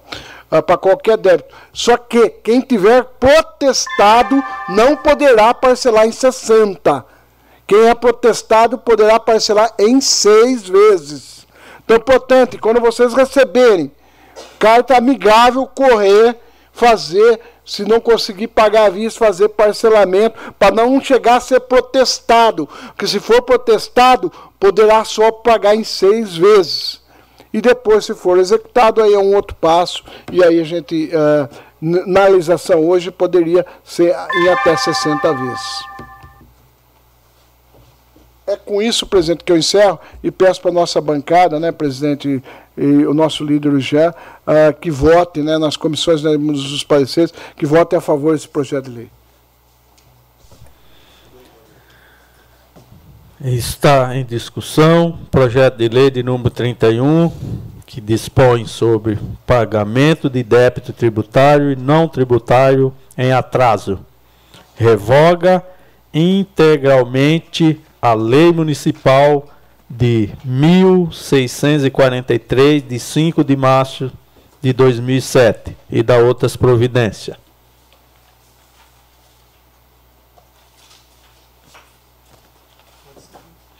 Ninguém mais querendo discuti-lo, coloco em votação. Sentados aprovam, em pé rejeita. Aprovado por unanimidade.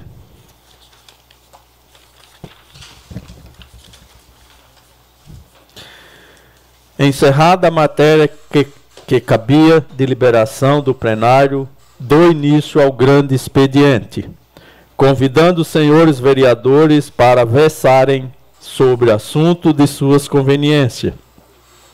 Com a palavra, o vereador Braulio Rossetti Júnior.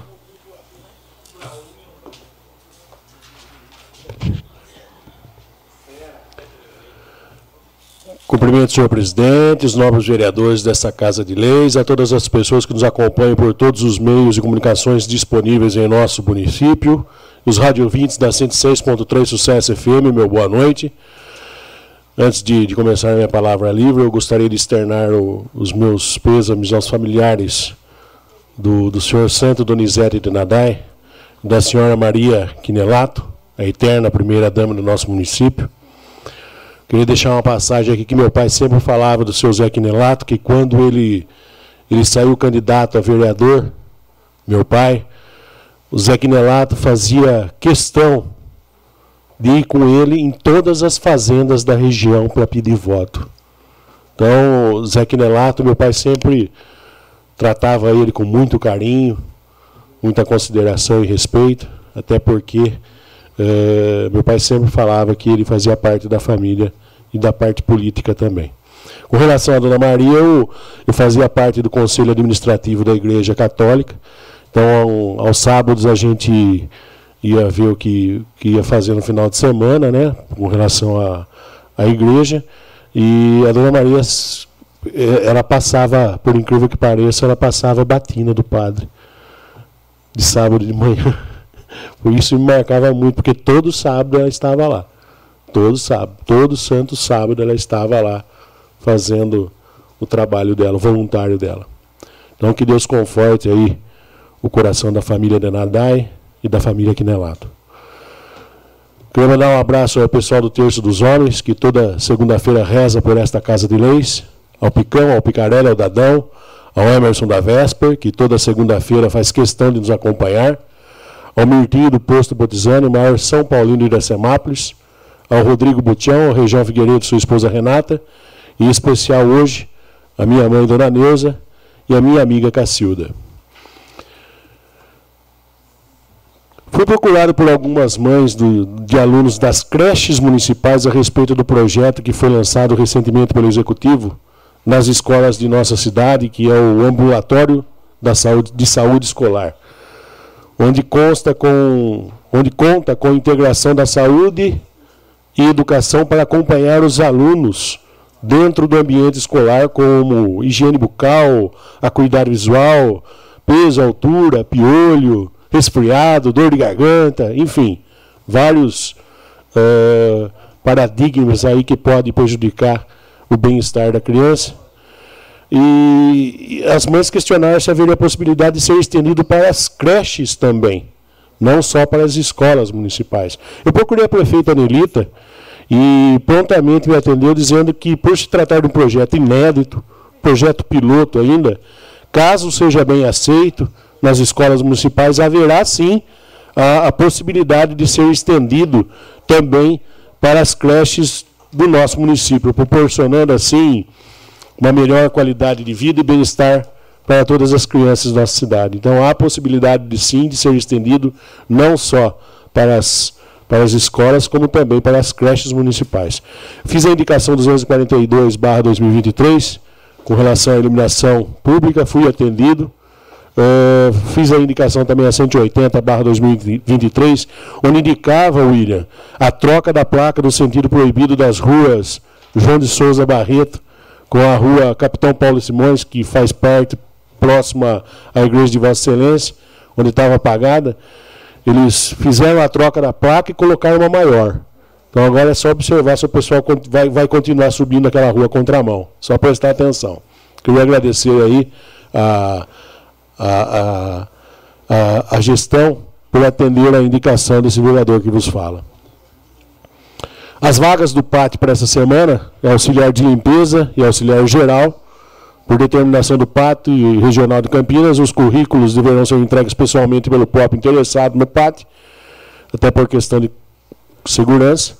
Quem preferir maiores esclarecimentos poderá entrar em contato com o PAT através do telefone 3456-5511, 3456-3557. Quem preferir mandar o currículo através do endereço eletrônico, é o patiraciamápolis.yahoo.com.br. O horário de atendimento do PAT ao público é das 8 às 16 e o PAT também disponibiliza a nova ferramenta aí que é do WhatsApp, que é o número 19 99830 9439 19 99830 9439 patiracemápolis.yahoo.com.br 34565511 34563557 Essas são as ferramentas para quem quer as atualizações, os cursos, enfim, as vagas que estão disponibilizadas pelo Pátio de Iracemápolis. Meu abraço a Gisele Rossini, a Marli a Emília Luiza, a Neuza Massarota Dal, a Marcial Matias, que faz parte da Junta Militar, e a Nair Menezes, que faz parte também do Banco do Povo. Um abraço especial a Virginia Frasson, que sempre nos, nos auxiliou aí pelo tempo que ficou. O Zé Roberto pede, pede para lembrar a toda a população que começou na semana passada quinta-feira, dia 25, a Operação Cata Cacareco e vai até o dia 30, amanhã.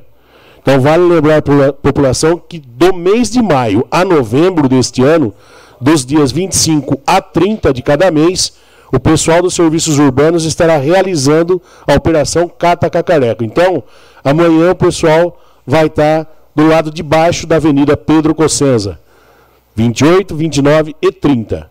Então, até amanhã, dia 30, amanhã é dia 30, né? É.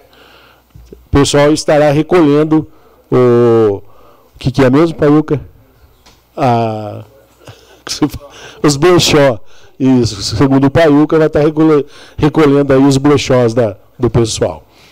Um abraço aí ao pessoal, ao Zé Roberto, pessoal que sempre nos apoia aí. É... Na sexta-feira eu fui tomar um cafezinho com alguns dos colaboradores da empresa Molise e aproveitei para acompanhar aí novamente os trabalhos da empresa na manutenção e conservação do, do Centro de Lazer dos Trabalhadores João Denardi. Acredito que, que toda a população já tenha notado alguma diferença em diversos pontos da nossa cidade, nas praças, no, no próprio centro de lazer, nas próprias avenidas, enfim, é, essa semana conversando com, com a Bernadette Pinheiro, até quinta-feira, dia 25 de maio, eles executaram os trabalhos nas praças do Pica-Pau, do Lebueno, onde o pessoal faz aula de autoescola, os reservatórios do Jardim Iracema, do centro, o reservatório próximo da delegacia e também do Campo Verde. No prédio do antigo INSS, que é aquele prédio próximo ao campo do Cauí, para quem não conhece, na estação de tratamento de esgoto do residencial Cidade Nova. Enfim, mais um belo trabalho aí executado pelo pessoal. Gostaria aí de mandar um abraço especial ao Choga, o responsável pela distribuição dos serviços, e a todos os funcionários da empresa Molise, pela determinação, pelo trabalho que vem sendo executado. Que Deus abençoe a todos vocês. Obrigado pela recepção, sempre carinhosos, aí, sempre educados com a gente. Na semana passada eu comentei aqui nessa Casa de Leis que os cabos de energia elétrica da Areninha, do Jardim Lázaro Honório, tinham sido roubados. Até porque essa informação que me passaram são frequentadores do local e que praticam as atividades físicas naquele local. Eu até pensei que eu tinha ficado louco, rapaz. Ou que, que eu tinha me enganado. Porque eu vi aquela areninha acesa à noite. Eu vi, só se eu estava sonhando. Mas eu acredito que não. O que acontece? Eles estenderam, eles fizeram uma extensão de cabo de energia elétrica para testar lá e o pessoal estava jogando, estava praticando esporte lá. Falei, poxa vida, mas será que eu estou ficando louco? Acho que não. E só que assim, fizeram extensão, né, Paiuca? Vossa Excelência até tinha comentado, mas roubaram. Então quer dizer, roubaram, quer queira, quer não, roubaram a extensão E acabaram com a iluminação da, da Leninha. Falei, poxa vida, eu fui no outro dia, viu? Vocês me falaram que roubaram o cabo aqui, mas não tinha cabo? Falei, não, tinha uma extensão que foi. Aí bateu com a, com a história que Vossa Excelência tinha comentado, Paiuca. Então, pô, graças a Deus, então não estou ficando louco. Então, tô, realmente roubaram a extensão da luz lá da Leninha. Infelizmente. Espero que com a instalação agora da Eletro não venham roubar novamente, senão vai ter que criar outra possibilidade aí de energia solar, alguma outra coisa que não, que não seja roubado, porque senão fica complicado. Isso aí é uma coisa feita para o povo, pô. é uma coisa que nunca teve. Agora que tem, o pessoal vai lá e rouba. Então, quer dizer, fica complicado nessa situação. A gente, o município tenta dar. A, enfim, não preciso nem falar mais nada. Acredito que já para um bom entendedor, minha palavra basta. Eu peguei, colhi algumas informações com, com, com o Silvio Massaroto, Massaroto não, desculpa, com o Silvio Sartori, sempre erro o nome dele. Com relação ao poço artesiano 1 e 2, falta o relatório final. De... Isso aí não é minha, não sou eu, Braulio, o vereador Braulio, que estou falando, tá? Isso aí quem me repassa é o Silvio Sartori. Uh, com relação ao poço artesiano 1 e 2, falta o relatório final de vazão e a qualidade da água. Essa semana não houve nenhuma licitação deserta, Pauca.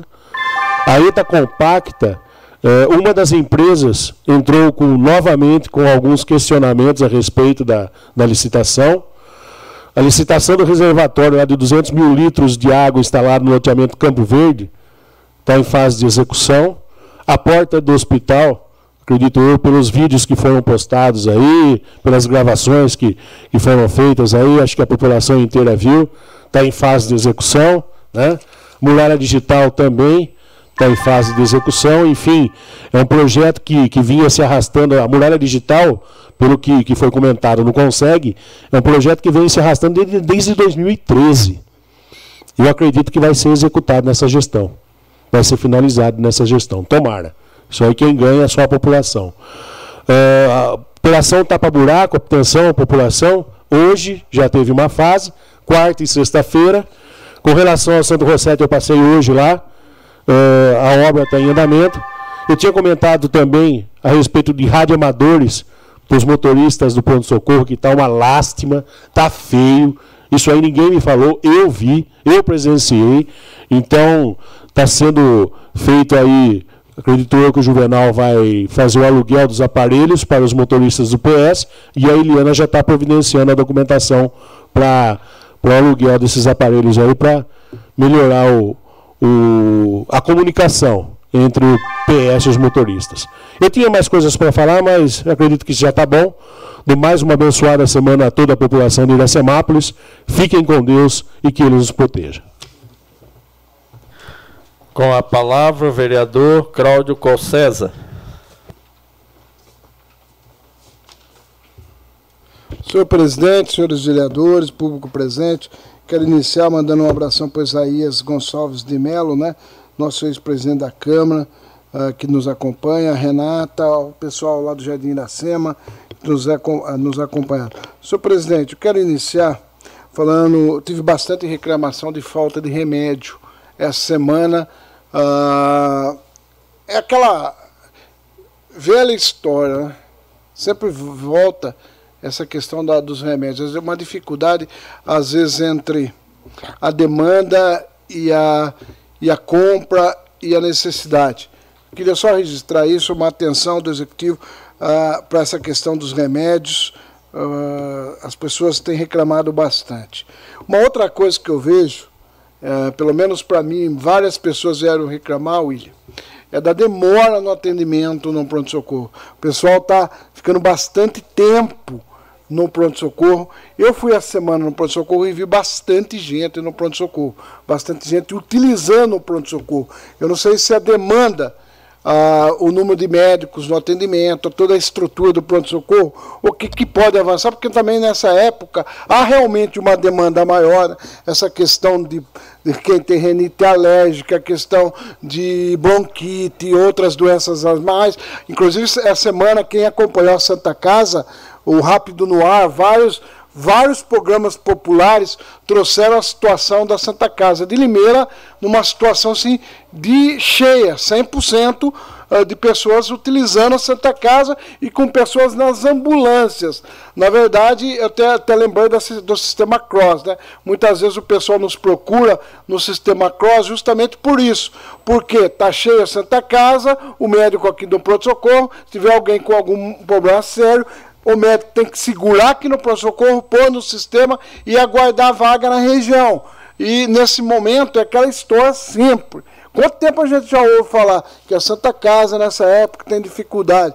A gente não vê um avanço uh, agora no hospital regional em Piracicaba. Eu acho que essa integralização, presidente Valdenito, nós vamos levar, inclusive, numa discussão maior, lá na, na nós que fazemos parte da bancada da, da regional, da metropolitana de Piracicaba, porque a, a Santa Casa de Limeira está sufocada, presidente. Essa semana tinha várias pessoas em ambulância.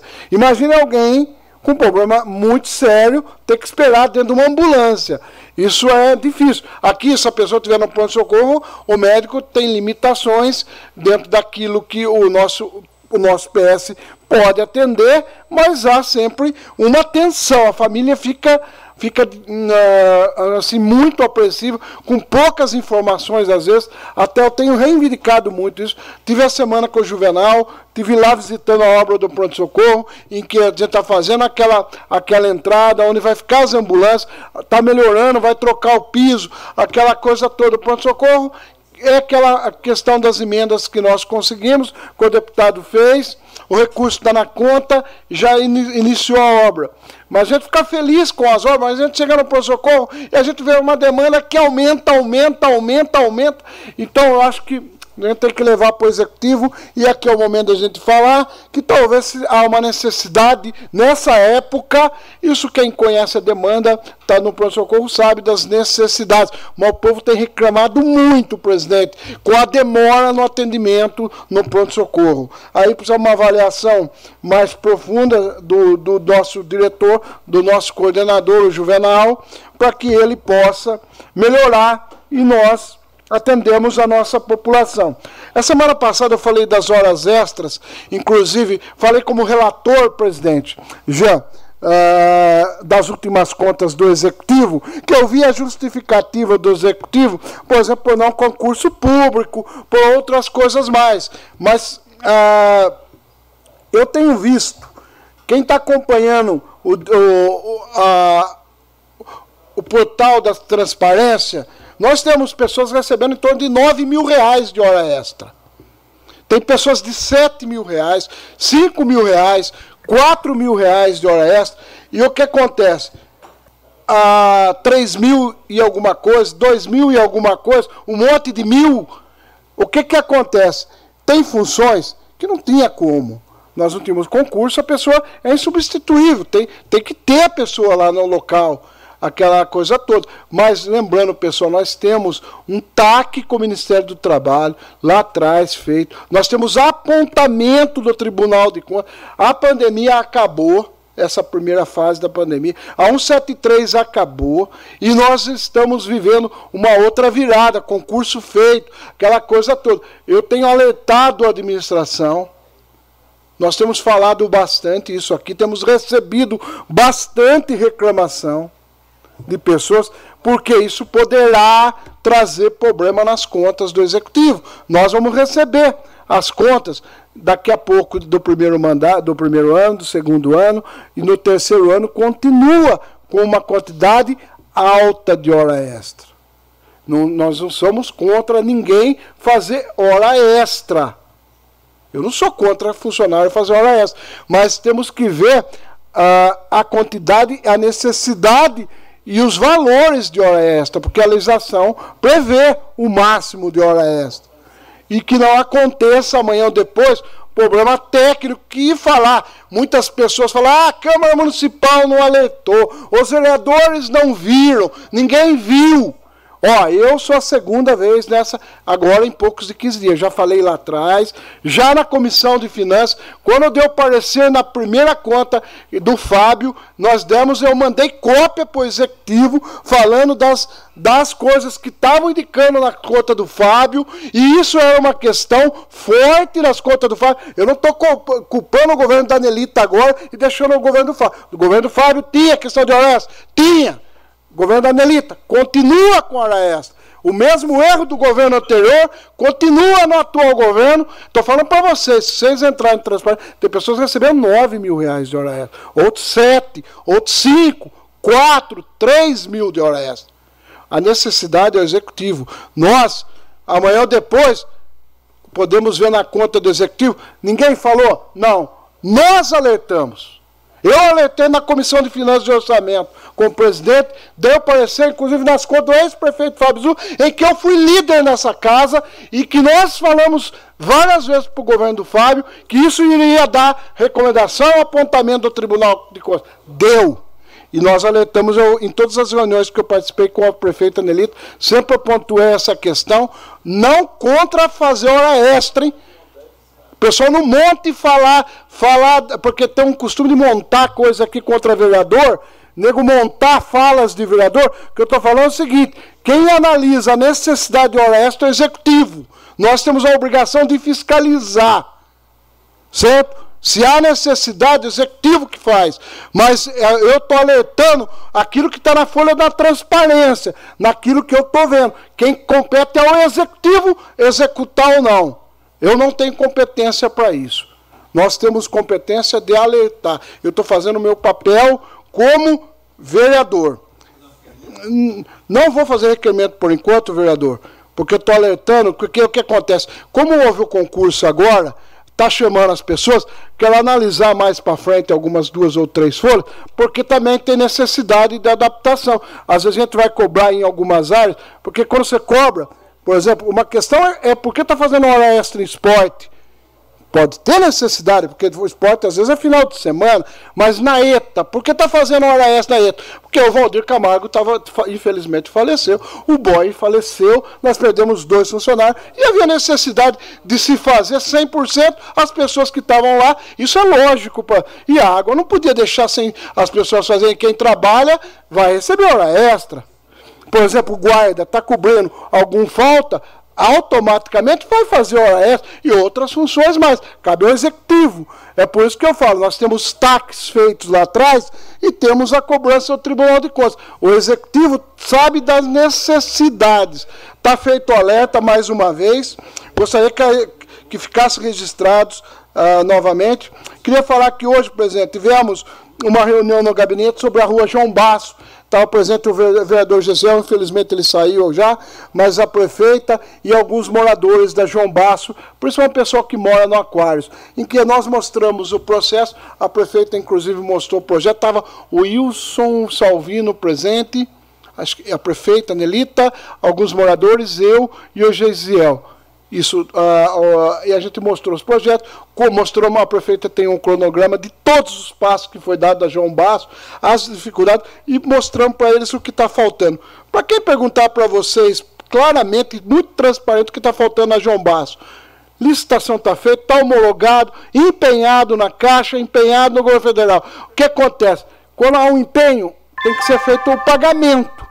O que, é o pagamento? É o processo de uma, de uma despesa pública. O governo empenha uma emenda do deputado tal, que vai. Ele empenhou, autoriza a Caixa a fazer, a Caixa manda para a Prefeitura, a Prefeitura faz licitação, faz toda a adaptação dos projetos, aquela coisa, homologou, homologou, aprovou a licitação, Valdenito. Aí o que acontece? A Caixa manda, manda para o Ministério, é só pagar agora. Então, só falta o Lula pagar cobramos Geraldo Alckmin, no dia que ele esteve aqui, na GWM, entregamos o documento para o Geraldo, pedimos para a assessoria, tem deputados cobrando, o Miguel, Miguel Lombardi, pessoalmente eu falei com ele também, o prefeito tem falado, outros vereadores têm falado, tem mais deputado, mente, o, o Jean também falou com uma mente, para dar uma força. Eu, pessoalmente, estou falando com algumas pessoas dentro do Ministério da cidade, que ah, o dia que nós estivemos em Brasília, estava eu, o Paiuca e o vereador Lion e o William antes, nós falamos no, no, na, na, na, Casa Civil, na representação dos municípios dentro da Casa Civil, que tem um departamento, e no Ministério eu ligo semana, toda semana, e na Caixa Federal em Piracicaba para saber como está o processo. Porque precisa pagar. Tudo que nós tínhamos que fazer, nós fizemos. Se alguém tiver alguma dúvida, por favor, pode procurar os documentos da prefeitura ou comigo, que eu mostro para todo mundo, para deixar total transparência. Agora, quem paga, infelizmente não sou eu, não é a prefeita Nelita, quem paga é o governo federal, nesse caso, compete a Luiz Inácio Lula da Silva. Só dá um enter lá que se libera, se, se, que libera o recurso. Ou o ministro da Fazenda, né? É, infelizmente é assim que se faz, mesmo as emendas parlamentares federais tem todo esse processo. Só queria deixar agradecer o executivo por atender as pessoas lá da rua, a gente, elas mostraram dificuldade, reclamaram bastante da questão da poeira, com razão total. A população tem sofrido há muito tempo lá. Como a, a gente tem cobrado a questão de algumas coisas. Ia pedir uma indicação, vereador. Na rua João Basso tem um buraco bem na frente do condomínio que está crescendo bastante. Pode acontecer um acidente, inclusive de moto, uh, de machucar alguém ali, bem na frente do condomínio. Na rua João Basso, filho. De, na rua. Na rua asfaltada, vereador. Tá, o, hoje acho que a equipe de tapa-buraco estava lá naquela região. Precisa até confiar. Você passou agora lá? À noite eu passei e não tinha passado. Tá, então vou pegar no pé amanhã do Zé Roberto de se incluir ali. Por favor. Obrigado, vereador. Nós estamos aguardando. só para registrar, vai ficar lindo aquele trecho, viu? É, o projeto vai maravilhoso. fantástico, vai valorizar o bairro e vai levar segurança, viu? Parabéns pela iniciativa. Estamos aí na luta. Nós, nós, vamos, nós estamos batalhando dia e noite para que saia aquela obra.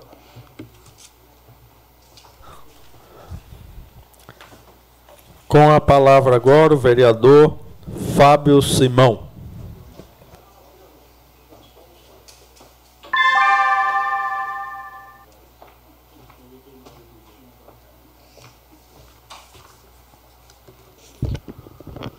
Senhor presidente, boa noite. Boa noite os demais integrantes da mesa. Boa noite a todos os vereadores. Boa noite o público aqui presente. Rogério Bosque, André Martinati e a Ju, sempre presente aqui nessa casa acompanhando os trabalhos. Vai acostumando aí, viu, Ju? Sua vez está chegando. Cumprimentar também o público de casa, cumprimentar aqui a nossa a nossa assessoria que está aqui ajudando. É, senhor presidente, eu gostaria primeiramente de passar os números que a vigilância sanitária passou para mim referente à grande campanha de vacinação que teve na última quinta-feira. Foi no total 693 doses de vacina aplicadas entre influenza e Covid.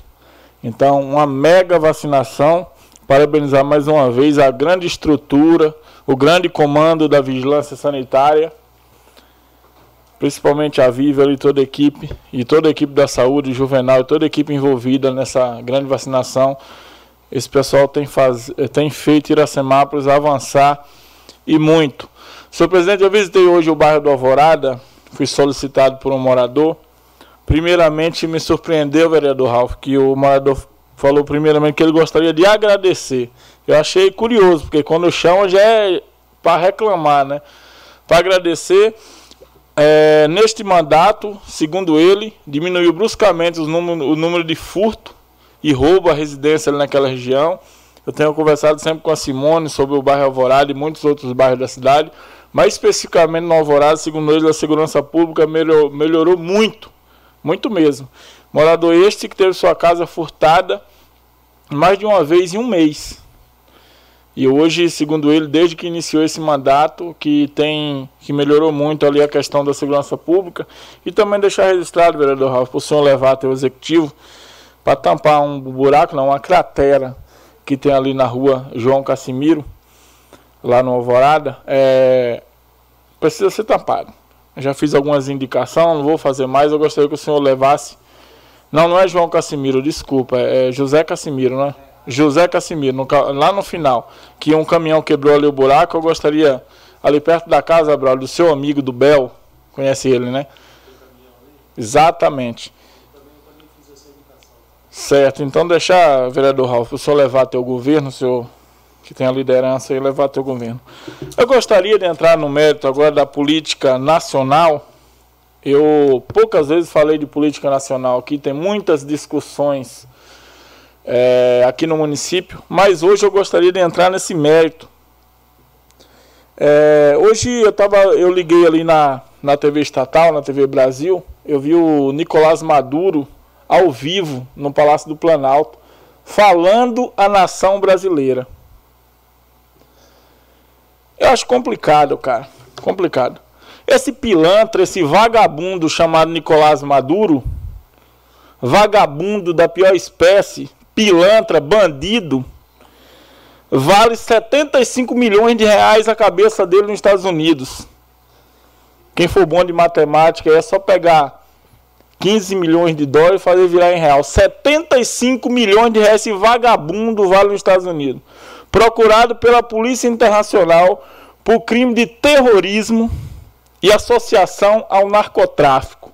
Pode entrar aí na revista Oeste, publicação de hoje, revista Oeste, que você vai ver todas essas informações. Nem precisa. Vai ali em Limeira no sinal, que você vai ver vários venezuelanos ali pedindo no sinal. Vai em Piracicaba, em todos os sinais. Você vai ver vários venezuelanos. Aqui, do nosso lado, na nossa realidade. Esse pilantra, esse terrorista, esse vagabundo na TV que a gente paga com o nosso imposto, discussão da nação brasileira. Vereador William Mantes, me ajuda. O que é que esse homem tem para falar para a nossa nação? Um bandido procurado pela Polícia Internacional, proibido de entrar em vários países por crime de terrorismo, associação ao narcotráfico. E o Brasil, o Brasil não, os bandidos do Brasil da mesma espécie recebem esse homem de braços abertos. Eu ligo a minha TV para assistir, está lá um bandido ao vivo falando a nação brasileira. Pelo amor de Deus, que mensagem ele está passando? Democracia e economia? É um ditador. Eu vi esse bandido, teve a audácia de falar que faz muitos e muitos anos que ele não perde uma eleição na Venezuela. Que eleição tem na Venezuela? Que eleição que tem lá? Que exemplo que esse homem tem que trazer para a gente? Economia. Aqui, no farol, aqui do lado da minha casa, tem um venezuelano pedindo, em Limeira. Ele veio falar de economia? Parceria, fazer parceria com o Brasil? Já não basta a Argentina, a Venezuela também? Esse homem deveria ser proibido de pisar aqui na terra brasileira. Entendeu? Mas infelizmente quem comanda o Brasil é bandido da mesma espécie. Do mesmo time. Do grupo de terrorista, ditador.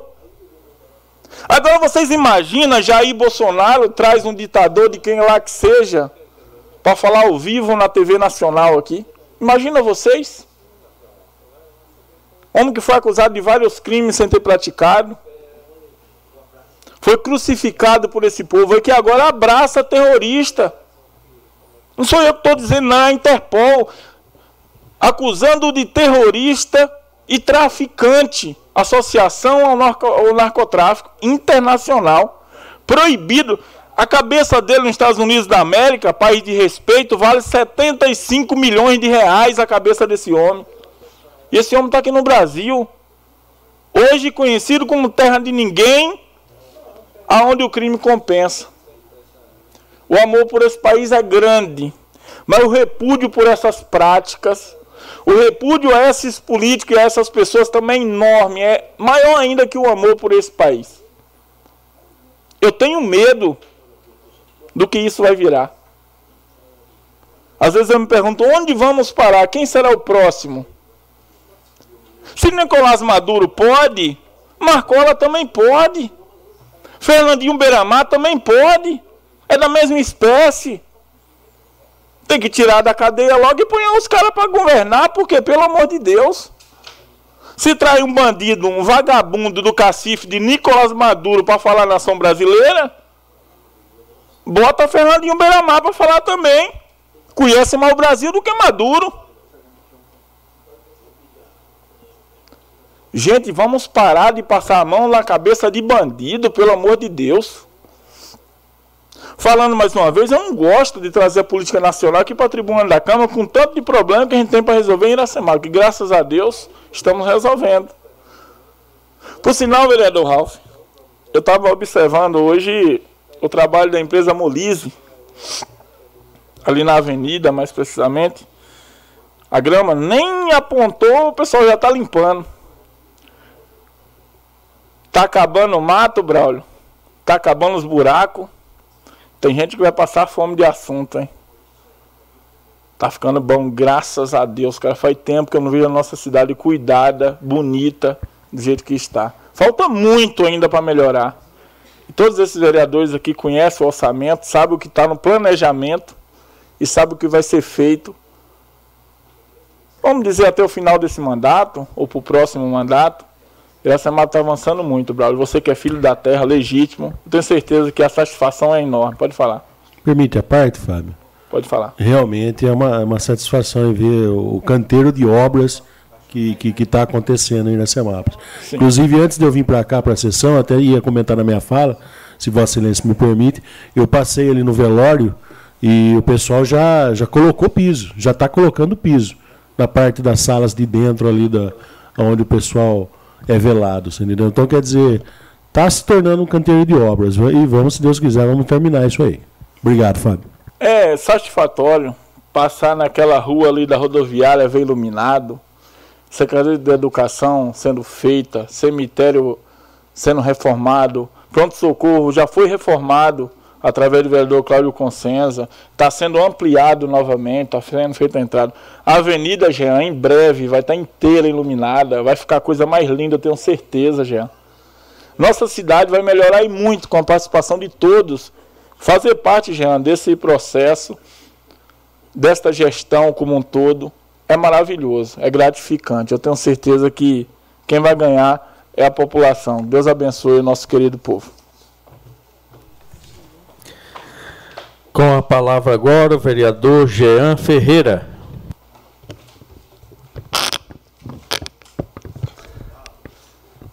Boa noite, nobres vereadores, público aqui presente, funcionários, internautas e quem nos ouve através da 106.3 Sucesso FM.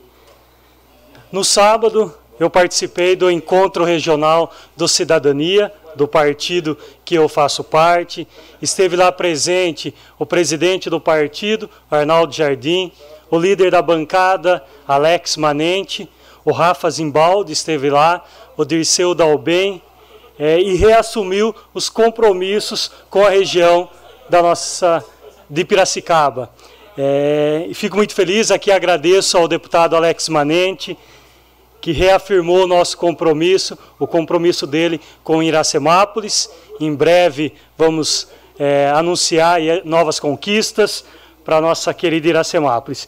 E é importante participar de um encontro desse, onde a gente debateu várias visões e reafirmou realmente o compromisso com a democracia do nosso estado de São Paulo, com o Brasil diretamente o Claudinho, o Claudinho citou aqui, eu também vou falar, marquei aqui sobre horas extras. Em 2020 já houve provocações do Tribunal de Contas é, sobre a quantidade de horas extras que existia no, no mandato. Existia 173, o qual a gente entende que não poderia fazer concursos. Hoje existe concurso público, foi chamado bastante pessoas, então a gente quer entender se de fato vem caindo essas horas extras.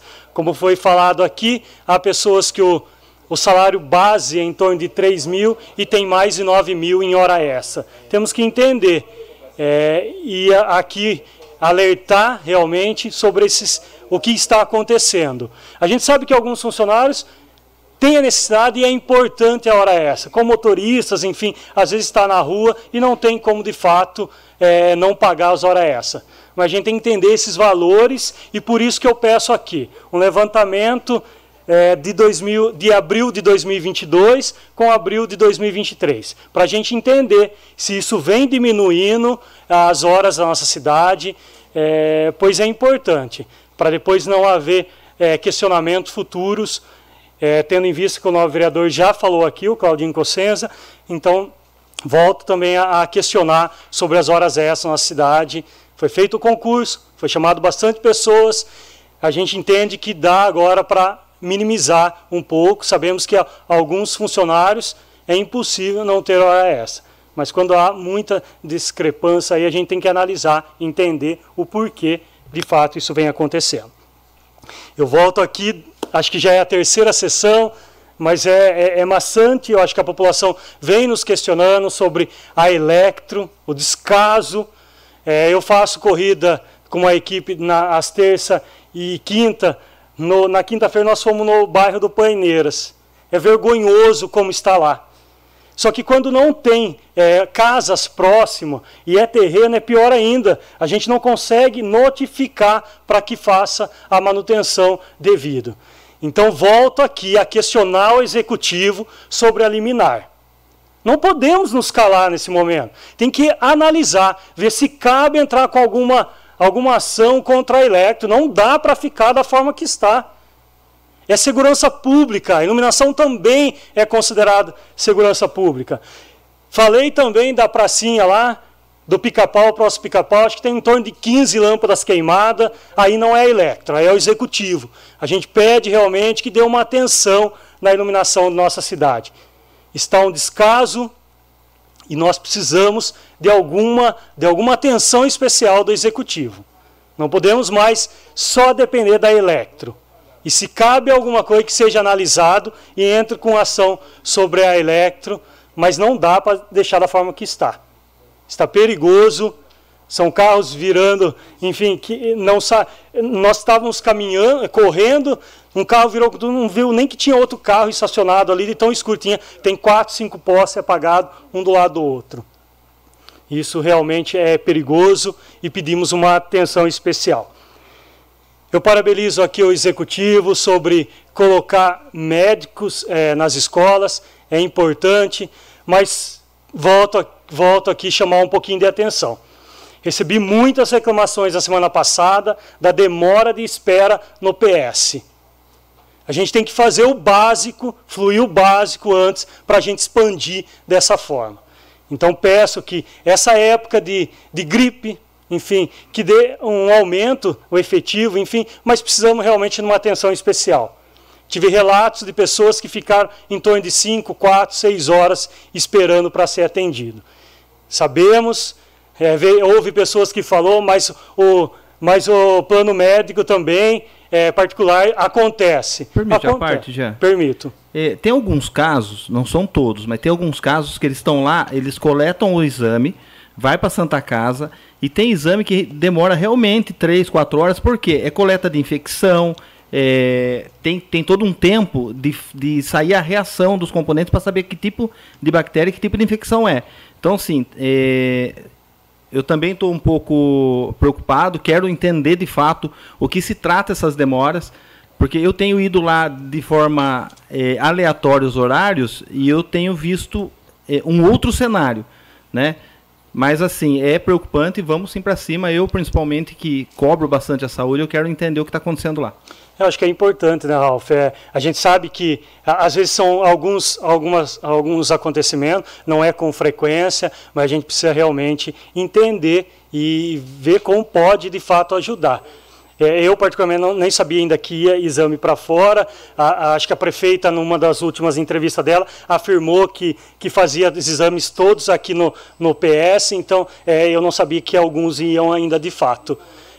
Então é colera, é que ela falou que executava aqui no PS, que é, agora tinha o laboratório aí, então a gente tem que entender e ver como pode auxiliar de fato. Do mais aí eu desejo uma ótima semana a todos, me coloco à disposição é, e através das minhas redes sociais. Às vezes a gente demora um pouquinho aí, mas toda, toda a população tem o meu retorno. E meu agradecimento é especial de como sou recebido aí nos lugares. A gente pode ter certeza que a gente levanta de manhã na intenção de acertar e nos colocar à disposição da população. E é assim que nós vamos continuar trabalhando, com responsabilidade e seriedade com a população. Com a palavra, o vereador Laio da Padaria.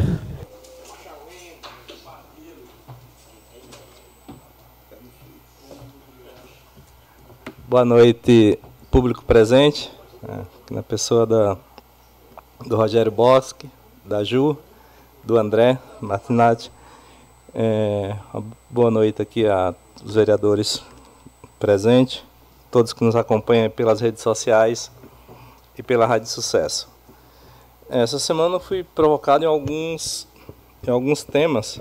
Né? É,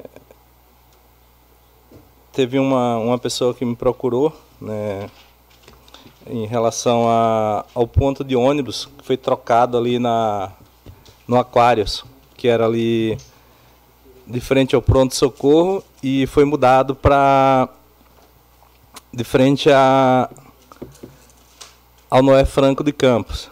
Né? E assim, o que a pessoa está alegando é que quando é à noite, é um local que não tem um fluxo de movimento ali. E durante o dia também está complicado porque o PS está fechado para reforma. E o PS, desculpa, o, a unidade Noé Franco de Campos está fechada e é um local que não tem, não tem sombra daquele lado, então as pessoas estão esperando ali de frente às casas das pessoas. Então, assim, eu gostaria de ver se é possível, né, tá voltando o ponto para frente do, do pronto-socorro até o período da reforma, né, porque as pessoas que vão esperar cedo, um horário ali que não tem muito movimento, e à tarde, segundo eles, também que está tendo é, que ficar no sol, né. Então, assim, se for possível votar por, durante esse período. É, eu também fui é, cobrado ali em relação à frente ao hospital ali, que tem é, um, uma sinalização de solo, né, na parte dos motoqueiros, que está tudo totalmente apagado ali. Foi pintado, mas ali é um lugar que passa muita chuva, ali tem terra, então acabou apagando ali aquelas faixas ali. Eu gostaria de solicitar a pintura daquela faixa. É, no domingo eu estive com o Paiuca no, no parquinho ali do Aquários. É, tem alguns brinquedos ali quebrados naquele local. E também tem um ferro ali que é muito perigoso. A gente já solicitou outras vezes, ali próximo do campinho de areia. Então assim, quem, for lá, quem já foi lá, né, tem um, um pedaço de ferro, né, e naquele local ali onde as pessoas, onde as crianças brincam ali naquele campinho. É, na verdade é na ali é vôlei, né? A quadra de vôlei ali. O vôlei de areia que tem ali na, na naquela naquele lá. Não, no, é da esquina, que tem o campinho que é do outro lado do e tem a parte de cá que é a, quadra é, quadra de areia. E tem um ferro ali que é muito perigoso, né? Pedir para fazer a para retirar aquele ferro daquele local. É, eu também gostaria aqui de saber da, do setor do esporte, é, se tem qual a programação que tem para as escolinhas de futebol para o segundo semestre, né? Porque esse semestre já praticamente está se encerrando e a gente gostaria de saber aí se tem alguma programação, quais vão ser as atividades. É, gostaria também aqui de, de saber, né? se tem alguma programação ali para aquela rua José Gomes de Oliveira, né, o encanamento, aqueles, a turbulação do, do esgoto. Né, um problema que sempre foi corrente ali. Né, já, recebemos, já recebemos aqui algumas visitas né, de moradores e segundo né, o que passaram para a gente, que é o, o cano ali é, não é um cano que foi projetado para aquela quantidade de, de casas, né? Que era terrenos é, para construir uma casa e o pessoal normalmente, é, a maioria foram desmembrado e hoje tem uma quantidade muito grande que a rede acaba não suportando, né? Gostaria de saber se tem algum estudo e qual a possibilidade de ser feito aquele serviço lá. É, também fui questionado ali na, no ponto de táxi aqui. Foi uma mudança né, muito boa, né, onde surgiu mais vagas para os munícipes, mas assim, me questionaram que tem um horário lá para os taxistas, né, que é um horário reservado para eles, das 7 às 18, né? Inclusive até ele questionou, até me questionou que é, como eles pagam o alvará, tal, paga licença por aquele local, né? Então assim, às vezes à noite eles têm algum serviço e não tem um local ali é, liberado para estacionamento. É, então eu gostaria de estar tá pedindo aí o pessoal da, da secretaria que fizesse aí esses, esses requerimentos, né? Para que a gente possa responder, ter uma resposta para essas pessoas.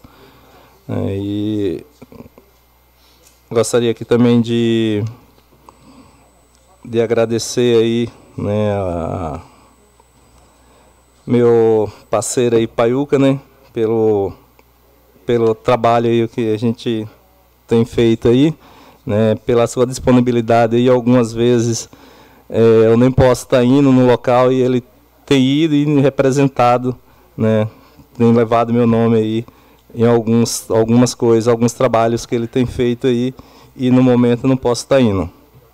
E eu gostaria aqui de desejar uma boa noite a todos e uma ótima semana. Com a palavra, vereador Paiuca da Música.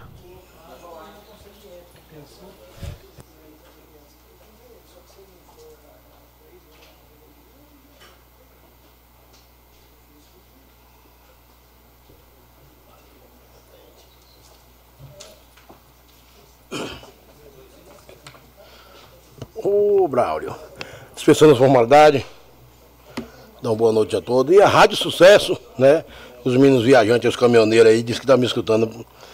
Deus abençoe. Gostaria aqui de agradecer. Obrigado, Braulio. Fortalecer aquela areninha.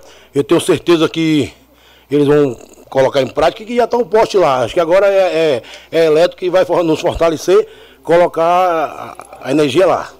Porque é meio, até meio, meio vergonhoso, mas não vou nem estar falando aqui que furtaram, botou a extensão boa, bonita lá, né? Veio um abençoado, não, que sou eu para julgar, e carregaram. Mas agora o nosso executivo colocou um poste e vai ser instalado energia de verdade que é 100% aqui a, a, a iluminação lá é top. Primeiro mundo, né? É, a pessoa chega fica meio cego. Valeu, Braulio, aquele abraço, que Deus te abençoe. E eu também gostaria de saber aqui, em relação à nossa, nossa academia a, livre, já estava no, no, no, sistema há muito tempo, né?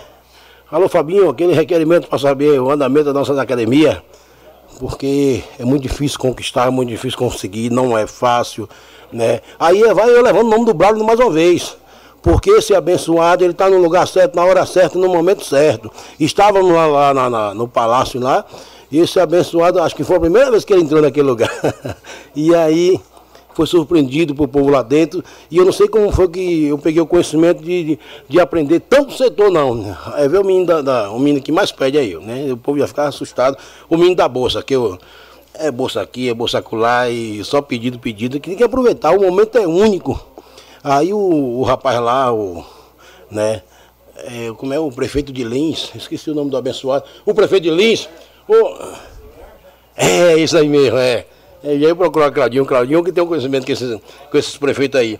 Aí o prefeito, parabéns, vocês conseguiram aqui a areninha, né? E teve outra coisa que a gente conseguiu, que esse brau. Ah, é, a frota nova, que fomos contemplados com um caminhão vasculhante, né? graças a Deus. E aí já ficou amarrado um ônibus também que precisamos, eu e a Laílson aqui, mostrar para o povo que vocês conseguiram um busão. É, não sei de que marca que é, mas é de grande valia, seja bem-vinda na minha gestão, eu tenho que relatar, deixar gravado aqui nos anais. É, e eu, ô Fabinho, pelo amor de Deus, me faça aí esse, esse requerimento, procurando se as escolas agora, as escolas tipo João Meto, tem ônibus para levar aqueles meninos lá pro, pro Alvorada, pro Bela Vista. Aí meu busão vai cair em boa hora. Chegou esse busão novo aí, que acho que nem placa tem ainda. É, chegou em boa hora para estar tá levando aqueles abençoados, que não é fácil vir para a área de baixo, para subir a área de cima. E agora chegou esse busão, não sei como é que é que está a situação, mas. Permite a parte? Permite sim. É, aqueles dois ônibus que eu, o Braulio e o Vitor conseguimos já tá fazendo transporte também. E o meu? Tá, o meu é zerado. São todos usando. Parabéns. Todos usando. Valeu, líder do governo é diferenciado. Permite uma parte? Pode na ponta da língua. Vai. Só pegando aí uma carona no assunto. Oba! Eu tava no Ecoponto ali hoje, eu vi que chegou aquele caminhão novo do Cata Cacareco que coisa chique, né? Top, Caminhão top, ali. é, é. Eu nem sei que carro é aquele, é bonito. Caminhão maravilhoso, né? O pessoal arruma ali, A já joga. triplicada. Não precisa aquele trator com aquele reboque. Sim, e sim. o trator já serve para fazer outro tipo de serviço, né? Já... É sim. E eu, eu gostaria aqui de já mandar um, um pedido aqui pro executivo para dar um carinho especial àquela nova Iracemar, porque aquele capim cresceu demais, está fora do comum. Eu fui lá para ver, o- ver o negócio da água. Seu, obrigado, seu, seu Mauro. Diz que eh, já de- deu uma atua- atualizou a água lá. Não estava caindo água, parou e ele já normalizou. Que eu já vou até dar uma ideia a ele aqui, ah, depois que esses meninos aqui, Valdenito e, e William, a gente aprende mesmo de coisa com a água. Para quebrar as forças do cano daquela água, tirar, botar um joelho, que, que aquela água chega muito forte, né? E meu relato não é esse, meu relato é que deu um ajuste, deu uma, um, manda um trator lá para capinar, para realmente a gente limpar nosso terreno e ser o capim. Só que aquele capim lá é grosso, se bater o facão faz dente na hora. Eu vi o, o, rapaz lá, o cidadão hoje se matando para cortar, tem que ser de foice, meu amigo. Aí não é enxada não, é de foice. Não vai aberto não, leva o facão malada. É, é logo de primeira, porque passou muito tempo o, o terreno sem, sem poder fazer nada. E é, tipo, mais, tipo no Campo Verde, o munícipe me relatou que ele foi notificado que ele levou uma multa. Aí ainda falei com ele, para ele levar aquela multa, eh, nós, eh, parlamentar, o nosso executivo, tem que fazer o dever de casa primeiro, para depois dar a multa a ele, que é capinar, mas agora já Tá 100% parabéns aí o Zé de Roberto com a, com a molice, me desarmou todo. Aí, nós só pedir a ele que dê um carinho especial no dia que o trator estiver livre, passar lá naquele bairro que o, que o mato, ali não é mato não, ali é um, um capim de verdade. Aquilo ali deve ter um, deve ter um fio por dentro dele, porque o rapaz bateu o, o facão lá, fez até dente. O capim é de verdade. É, ali tem que ser de foice, então aquele trator aqui. Logo de primeiro, depois vocês podem pedir o munícipe que ele trate com suas próprias mãos, mas passou muito tempo parado, por isso que aquele capim cresceu daquele jeito lá. E eu gostaria aqui de relatar também, fazer um requerimento, é, é, essa falta de remédio, a, a moça, uma, umas três, umas três gestantes, está faltando ó, vários remédios, o sulfato ferroso, o biomaterno, que é vitamina, o outro é Depaque- Depaquene, Depaquene, então eu estou com uma relação aqui de, de remédio aqui, que os nomes é tudo só Deus na causa. Eu estou pedindo a seu, seu Juva, seu Juvenal, né, o que é que está acontecendo que estamos sem esse tanto de remédio aí. E sobre, agora que temos o fiscal de postura, acho que ele não, não, não, não, não atuou ainda naquele Campo Verde, porque o rapaz falou que foi notificado que já recebeu uma multa. Falei, não, você não recebeu multa ainda não, foi notificado para você cuidar do seu lote e tal e tal. Para que a, a prefeitura venha dar essa multa a você, tem que fazer o dever de casa, que é capinar a rua primeiro para depois ter moral para falar isso aí. Até então, não, não, não, né? Mas agora, como o vereador relatou ali que já está tudo 100% top, então, parabéns. Planejamento hoje é tudo, meu irmão. Que Deus abençoe, obrigado. Já falei da no- nova Iracemap lá. Valeu, ó, vereador Ralf, Deus abençoe. Você foi firme e forte hoje. viu? Fica até bonita, a imagem bonita. Com a palavra, vereador Ralph Silva.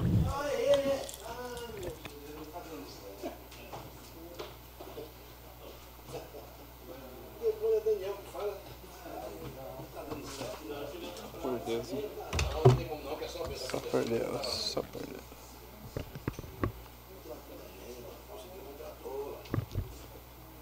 Dispensando as formalidades, é, tenho aí conversado com a população no dia a dia e tenho deparado com uma situação, Braulio, que é a reclamação da população que passa ali pelos médicos dos postos de saúde e o que, que você faz? Você sai do consultório com a receita e vai no balcão da farmácia. E como a, a receita é uma via só, eles têm a negativa de se entregar o medicamento por falta de uma cópia. Então, já falei com o Juvenal, tô, forma, formalizei a indicação, pedindo para que se forneça ou ela com a cópia, ou se a cópia fica retida no posto, que o posto providencie a sua cópia. Para que a população não tenha que sair, por exemplo, do Jardim Iracema ir até aqui no centro procurar uma máquina de Xerox para poder tirar a cópia do documento. Muitos pacientes, às vezes, debilitados, sem o veículo, e aí tem que se deslocar para pegar a cópia da receita. Então, acho que eh, o município tem feito uma boa gestão, a saúde tem feito uma boa gestão. Economia não é a justificativa de se negar uma cópia de uma receita, ou se faz eh, ela carbonada ou duplicada né, na, na impressão, ou então uma copiadora na farmácia ou na unidade à disposição da população. Isso não é favor nenhum, é garantir o direito de um bom atendimento, de um melhor atendimento na saúde para aquelas pessoas que estão lá buscando o serviço eh, de saúde na unidade. Então, formalizei esse pedido eh, baseado nos relatos da população e acho que essa é a nossa função. Nós somos o elo mais rápido da população com o Poder Executivo, então é isso que a gente faz. Tá? A gente atende a demanda, a gente ouve, busca alternativas e apresenta essa alternativa para o poder público. E a alternativa da questão do medicamento, a negativa de medicamento no balcão da farmácia das unidades de saúde, é que se disponibilize é, em duas vias a receita médica para a população. Então, está aqui registrado e a gente vai seguir nessa linha. É, já vi uma movimentação, Braulio, ali na Praça da Bíblia, alguns blocos de, de, de concreto, areia. Então, sim, já começou a obra da reforma da quadra da Praça da Bíblia e a construção de quadra de beach tênis. Então, a população vai ter à disposição mais equipamentos públicos para prática esportiva e de uma forma mais diversificada, isso é muito importante.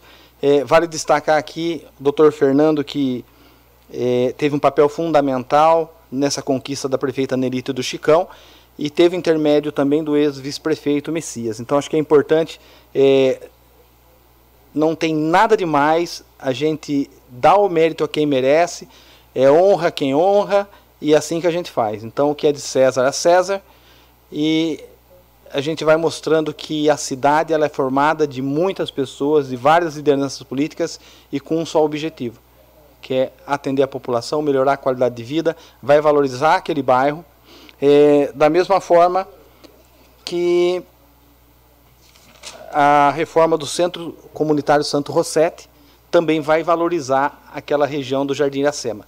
É, era um prédio bem antigo, estava interditado e hoje né, está por vias aí de ter a finalidade de atender, de alocar a Secretaria de Educação, a, o almoxerifado da merenda e também como pátio dos veículos da educação. Permite a parte? Pois não, Braulio. Inclusive, antes de, de, de vir para cá, eu comentei que eu passei na, no, no velório e também passei no Santo Rosseto, já estão na, na fase do, do, da colocação de telhas, né? E com relação ao muro, vai ficar muito bom lá, viu? É bem alto o muro ali, viu? Eu não sei se eles vão tampar toda a. Eu não, não, não, não reparei no projeto, mas o muro que, que, que faz a, a parte de trás ali do, do, do, do, centro comunitário é bem alto. Eu acredito eu que seja mais de 3 metros de altura ali. Vai ficar e, muito bom. Viu? E bem lembrado também a questão do velório, já licitado, contratada a empresa. Em breve já inicia uma obra importante no velório também. É, recapeamento das ruas Odair Zanzerola e Gervásio Pelosi, a empresa ganhadora da licitação já começou a realizar a vistoria nas ruas para também iniciar essa obra que tem gerado um certo desconforto, a população ali ansiosa, reclamando. E eu tenho falado que nós temos hoje no município um asfalto muito velho, né, muito antigo, já passou do prazo de validade deles e a gente tem que, é, dentro daquilo que é possível, buscar recurso é, a prefeitura fazendo uma boa gestão, também correndo atrás dos recursos públicos e alocando de forma correta. Então, mais uma obra que deve se iniciar daqui a uns dias. A instalação das bombas flutuantes também está em fase bem adiantada. É, licitação, é, licitação concluída também. Em breve, né? É, muito se falou que a gestão Nelite Chicão prometeu resolveu o problema da água, prometeu construir uma nova estação de tratamento da água. Em breve nós vamos ver a primeira enxadada na terra para começar a obra da nova estação de tratamento da água no município. E eu digo que não existe promessa de campanha, existe compromisso de governo. E isso está acontecendo. E a gestão Nelite Chicão tem atuado na questão da água desde o início do mandato, quando foi no DAE buscar recursos junto com o André do Prado e com o Miguel Lombardi, e nós conseguimos o desassoreamento dos canais da represa Iracema, que foi fundamental para que a nossa represa se recuperasse. É, a questão de toda a estruturação, é, contratação de estudo técnico é, de saneamento, a, essa questão de buscar a, a, rever a forma de captação de água nossa, que o chupão já não estava mais funcionando, o Valdenito sempre falou isso, e hoje nós vamos ter aí, é, além das bombas flutuantes, a energia elétrica chegando na represa municipal, gerador de energia sendo instalado na Boa Vista. Isso é o cuidado especial com o saneamento básico. E eu tenho certeza que Gestão Elite Chicão pode não entregar é, 100% é, resolvido o problema da água, porque é uma questão líquida, é uma questão que os problemas eles vão surgir na medida do tempo conforme você vai avançando.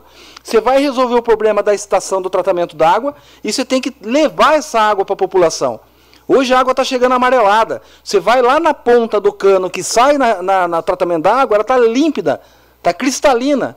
Só que com 30 quilômetros de canos velhos, de ferros, enferrujados, soltando resíduo, não adianta, vai tratar e vai chegar suja na ponta. E agora com tapa-buraco, é, nós resolvemos um problema de um lado e a trepidação solta as partículas da, das paredes dos canos e essa, a, essa partícula vai para onde? Vai para as nossas casas. Na minha casa também chega água amarela. E o que, que nós estamos fazendo para resolver? A prefeita Nelita já tem um bom tempo que, ela, que a equipe dela está de, tá debruçada em montar-se o, o, termo de referência, a, o quantitativo, o tipo de cano, é, o tipo de, de, de acoplamento de, de peças para fazer a troca desses 30 quilômetros de cano. Já está praticamente liberado, já no, na sexta-feira foi publicado é, a liberação no sistema de 3 milhões e 400 mil reais do deputado Miguel Lombardi para investir no saneamento da nossa cidade. Inclusive o deputado Jefferson Campos, que também é do PL, que é da igreja do William, que é o deputado do William, também destinou no sistema 400 mil reais, que poderá também ser é, investido na questão do saneamento. Então, é uma gestão que não está parada desde o começo, nós temos o que mostrar, e o compromisso da prefeita Nelita e do vice Chicão é até dia 31 de dezembro de 2024. Só que não vai esperar todo esse tempo. Como o Braulio falou, a cidade está virando um canteiro de obras. Além de tudo isso que eu já falei, é, tem a implantação do sistema de energia elétrica que está chegando na represa.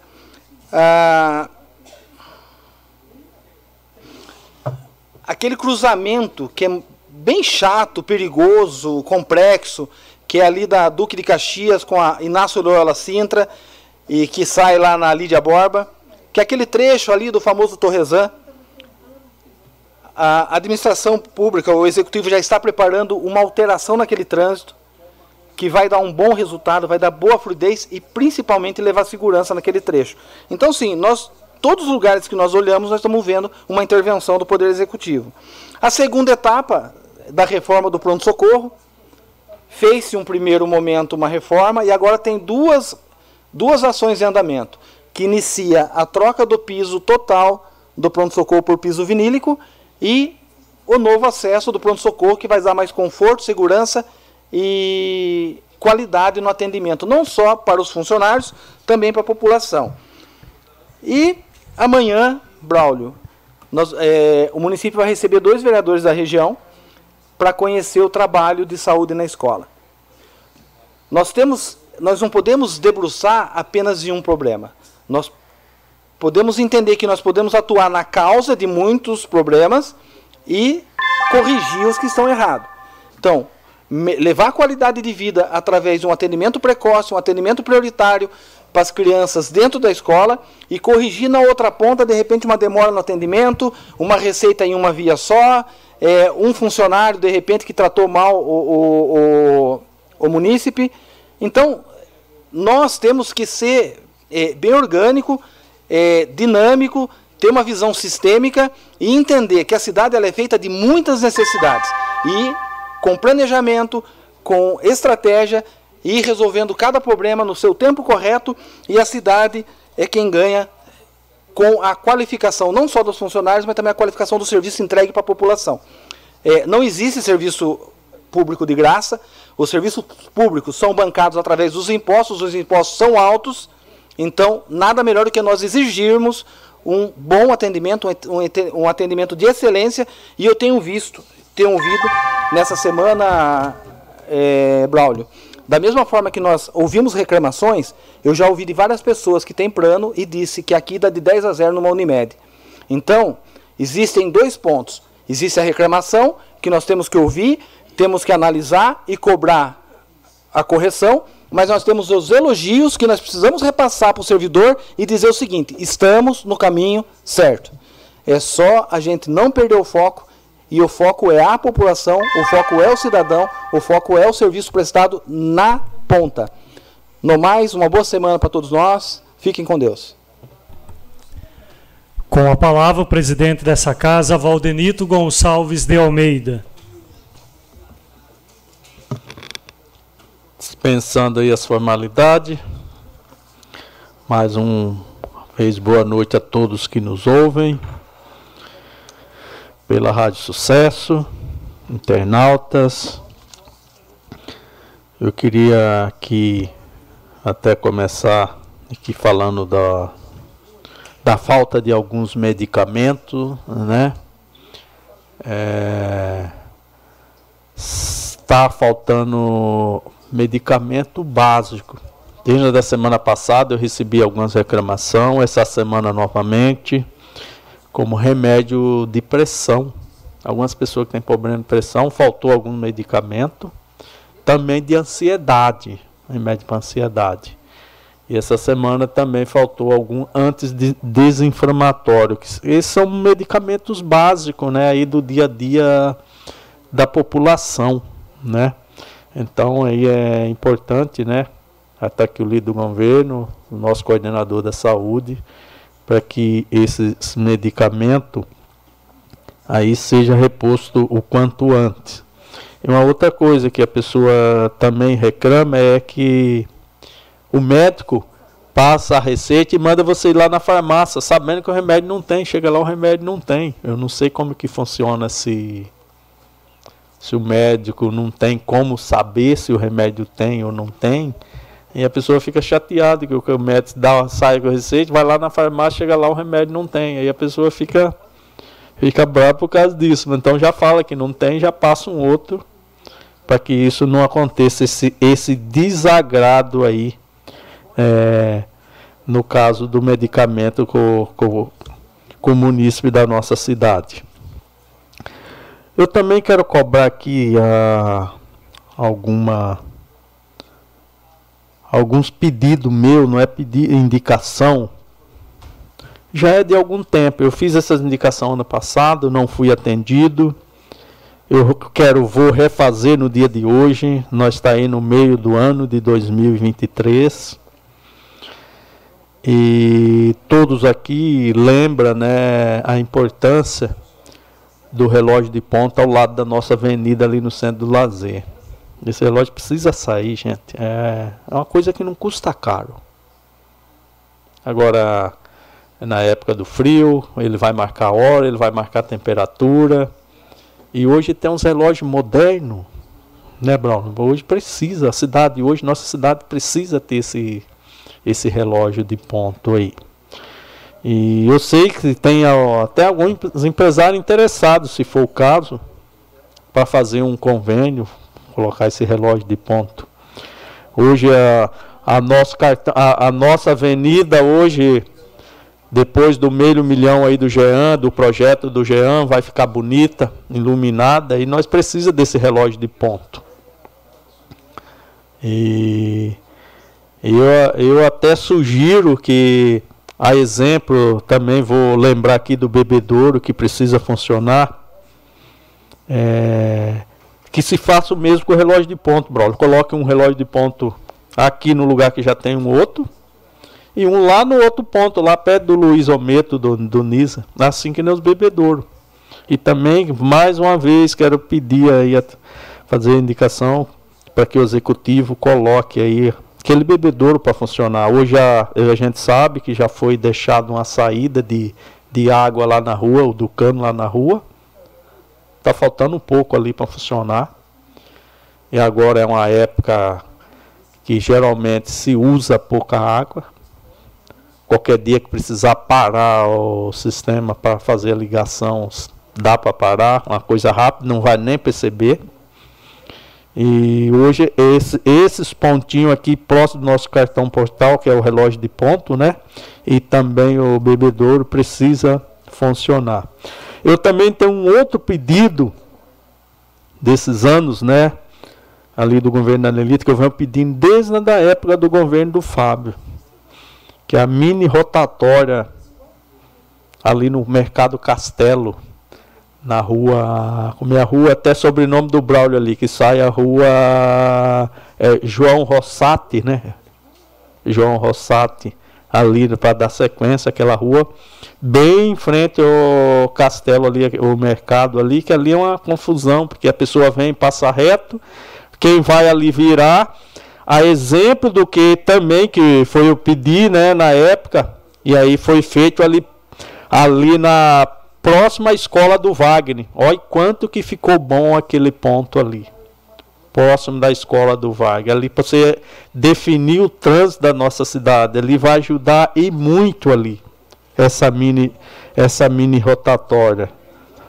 Então, mais uma vez eu estou pedindo.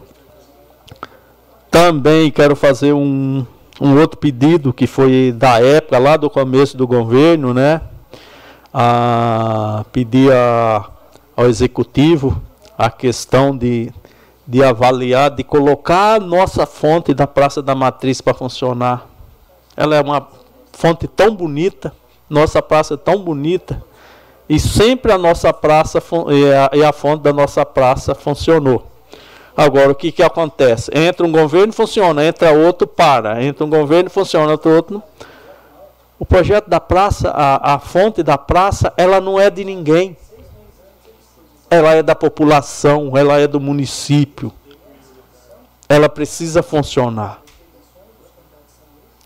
Então, é, é, como é que fala? Embelezar o nosso cartão postal, que é a nossa praça central.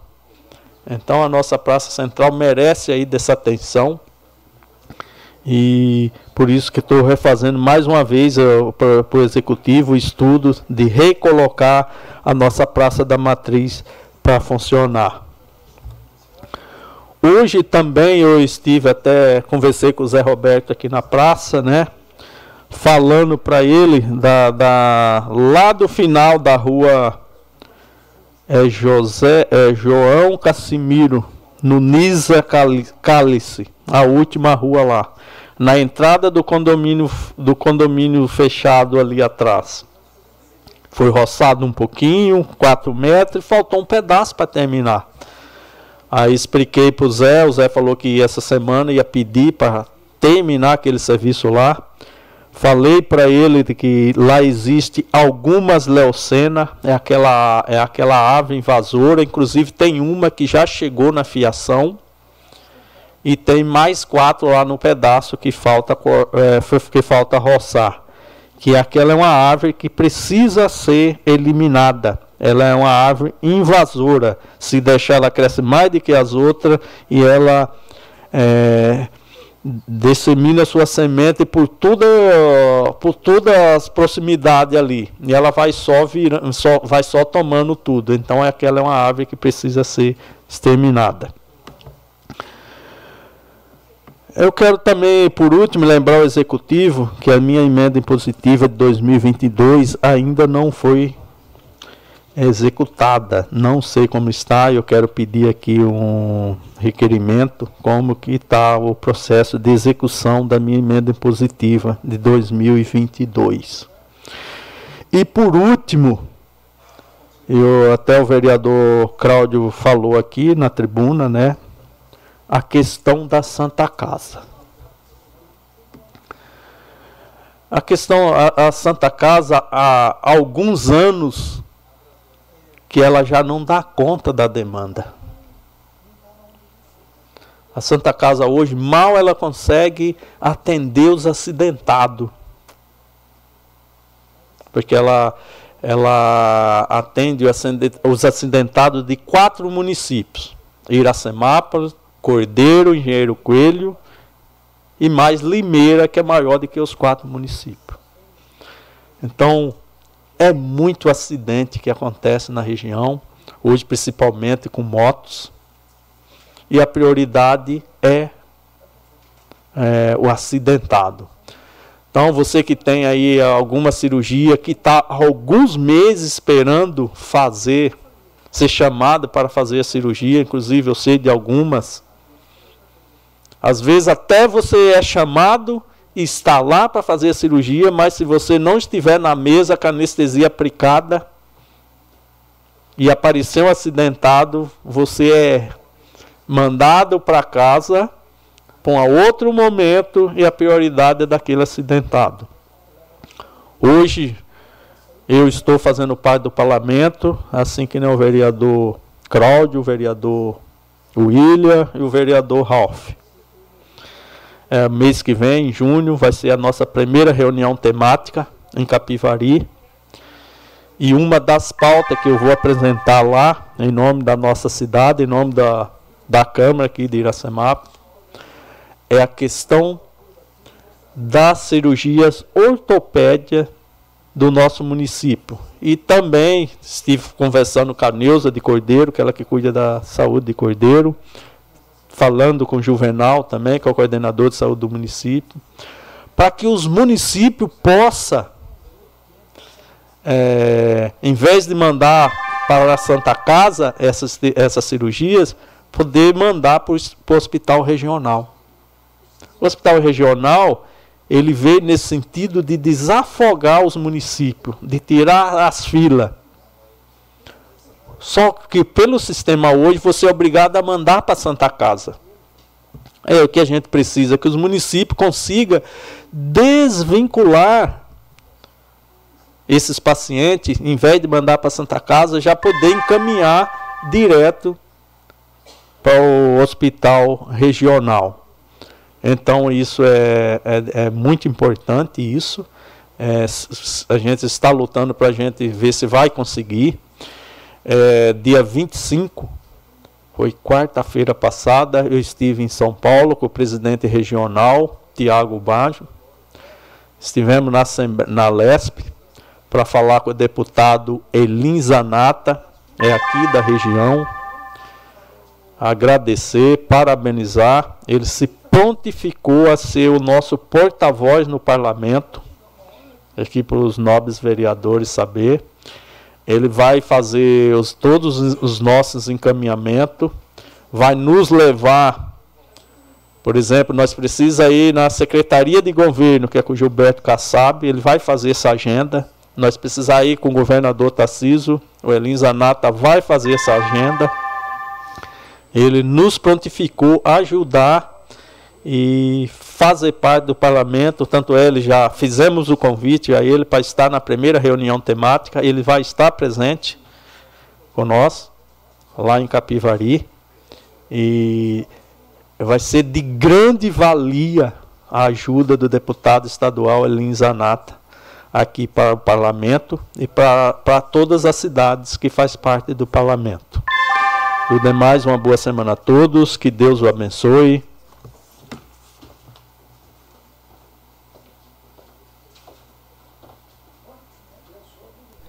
Com a palavra agora o, o, o vice-presidente dessa Casa de Lei, vereador Ilha Ricardo Mantes. Uma boa noite aos nossos vereadores, ao público ainda presente, aqueles que nos ouvem através das mídias sociais. Hoje nós aprovamos aqui projetos importantes, eu acabei não falando é, durante as votações. Fizemos também aprovação aqui de uma moção de condolências né, aos familiares da senhora Maria de Lima Quinelato, né, que era nossa vizinha aqui da Câmara Municipal, que por tantas vezes, é, passando em frente aqui, nós vimos uma senhorinha tão simpática né, ali na, na varanda da sua casa.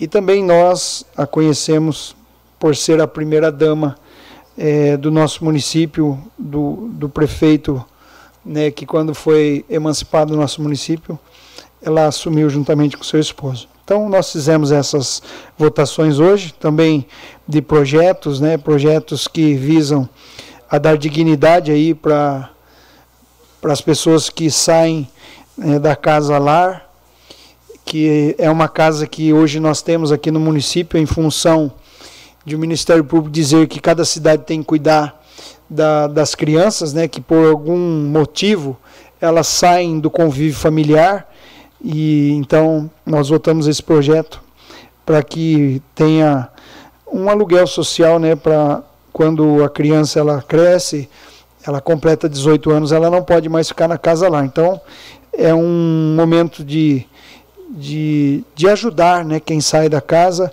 para poder ter dignidade e ter um início aí de vida.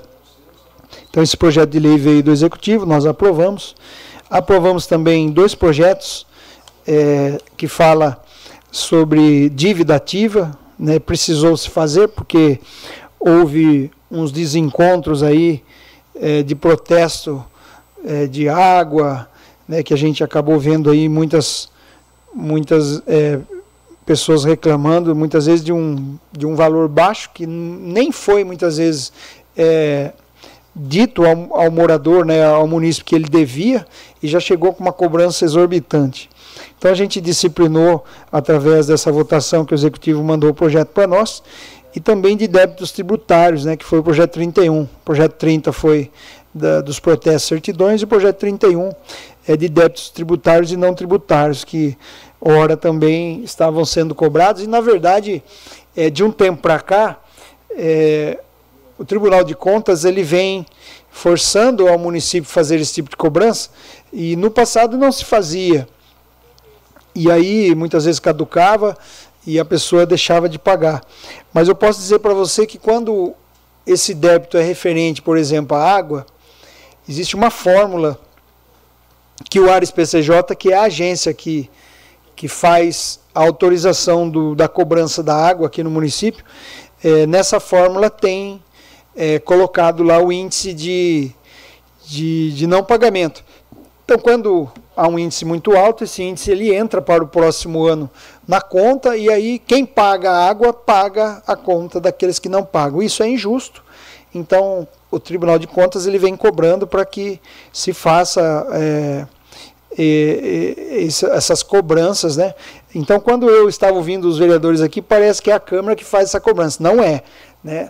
a prefeitura precisa e necessita, é, ela, ela é cobrada para isso e ela faz esse tipo de cobrança. Aqui nós só aprovamos o projeto liberando ou não esse tipo de cobrança.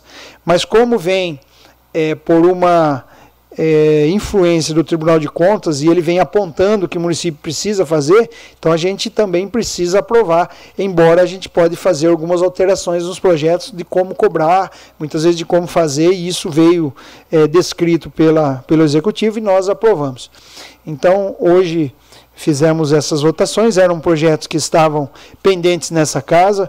Agradeço as comissões que na sexta-feira nós nos reunimos, as duas comissões, assim que chegaram né, os projetos e as dúvidas, porque quando o projeto vem, é, nós muitas vezes reunimos, é, inclusive é, o projeto número 30 foi assim, né, a gente teve dúvidas, faz via comissão é, os questionamentos, quando a gente recebe, a gente reúne novamente e libera, né, dá os pareceres para que o projeto venha é, para a, a votação, né?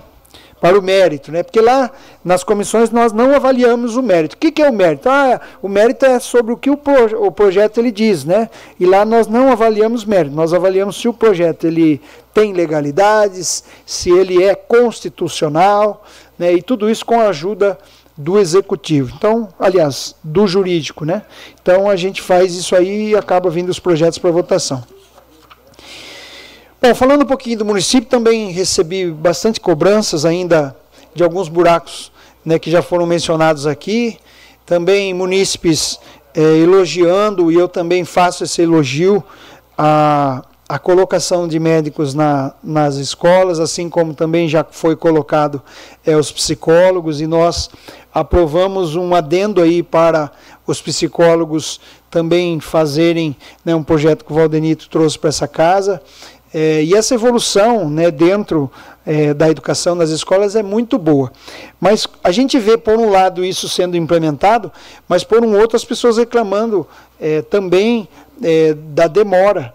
Eu sei que quando você é, leva o, o médico para a escola, você tem uma demanda que é sabida. Você sabe quantos alunos tem, quantos alunos cada classe. Agora, lá no PS, não. Lá no PS você não tem uma demanda é, quando você olha para trás, não significa que para frente vai se repetir aquele número. É lógico que quando a gente pensa que o município sempre tende a crescer, também tende a crescer o, a quantidade de atendimento no PS, mas tudo é dosado. Mas a gente vê né, reclamações de pessoas falam, olha, é, o atendimento é, devia de melhorar a quantidade de pessoas aqui, né, a gente sabe como é. Então as reclamações são válidas e a gente vem também trazer é, a mesma fala de alguns vereadores aqui, porque nós também tivemos é, essa procura.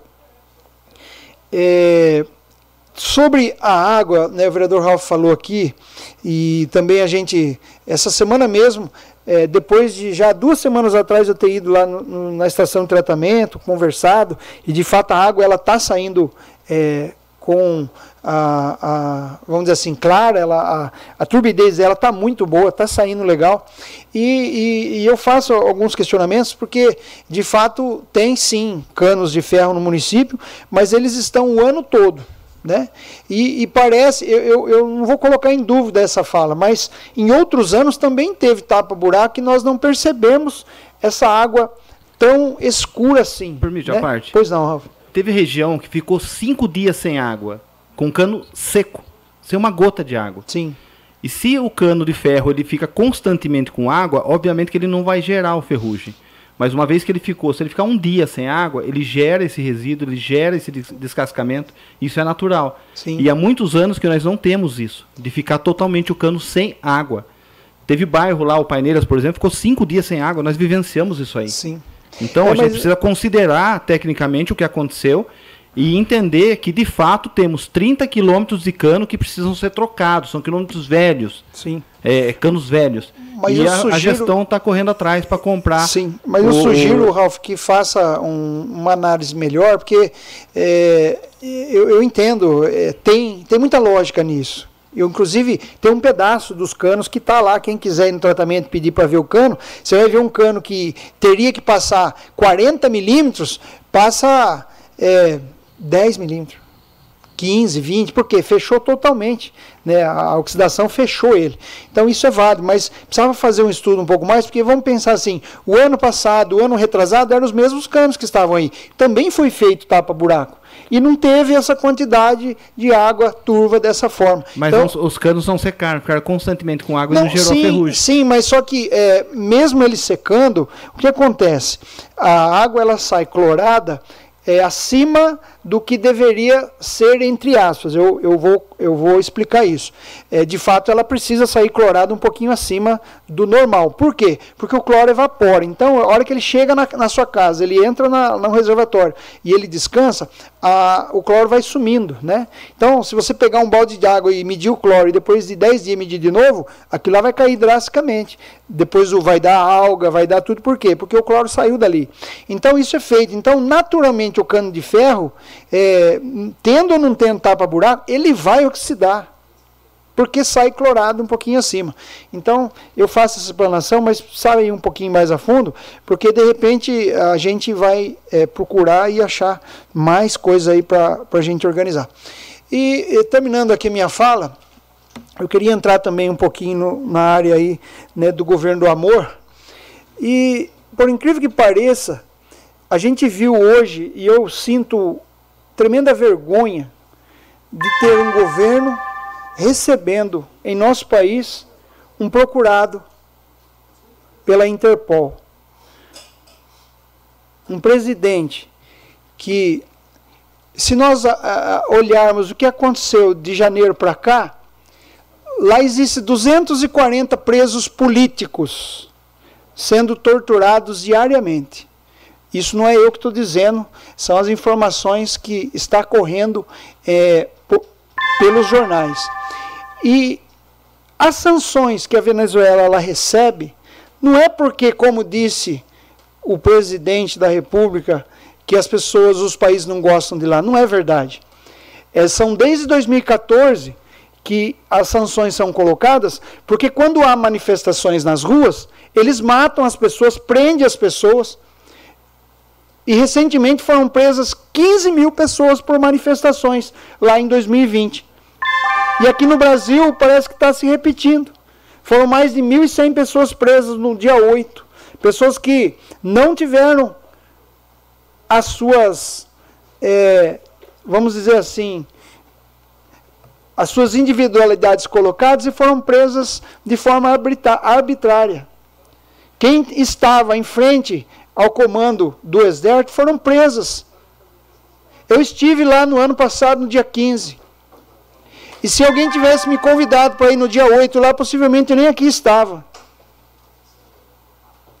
Agora, trazer um presidente que é procurado e existe uma recompensa de 15 milhões de dólares e ele não pode sair de, de alguns países e ele vem para o Brasil e o Brasil recebe com honras um presidente daquele, daquele jeito. Então, assim, o que nós vamos esperar desse governo? Eu faço essa reflexão porque hoje eu vi um pastor sendo questionado, dizendo assim: olha é, os próximos a serem presos depois, depois dos políticos serão os pastores. Aí ele falou assim: e o que o senhor vai fazer se o senhor for preso? Depois que o senhor for solto, vai acontecer o quê? Ele falou assim: ó, se um condenado foi condenado e voltou a ser presidente do Brasil, eu volto a ser pastor também, não tem problema nenhum.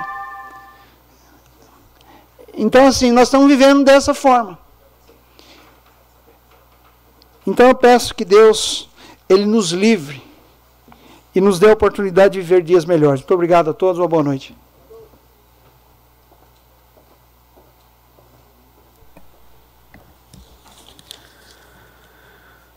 Não havendo mais nada a ser tratado, declaro em nome da pátria, com a graça de Deus, encerrada a presente reunião, convocando os senhores vereadores para a 18ª reunião ordinária, que será realizada em 5 de junho de 2023.